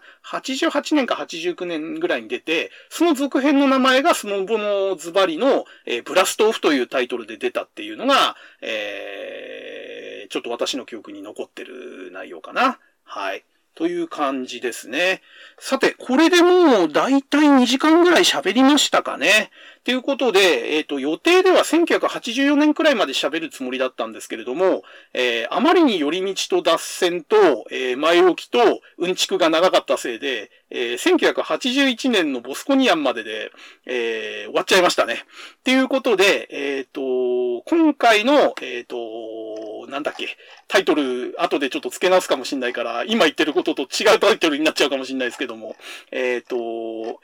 なんだ、えー、20世紀の業務用アーケードゲームの歴史を語るは、えー、今回はこの1981年のゲームまでを語ったところで一旦、えー、終わりにさせていただきたいと思います。え、次回ですね、第47回続けて、まあ、あの、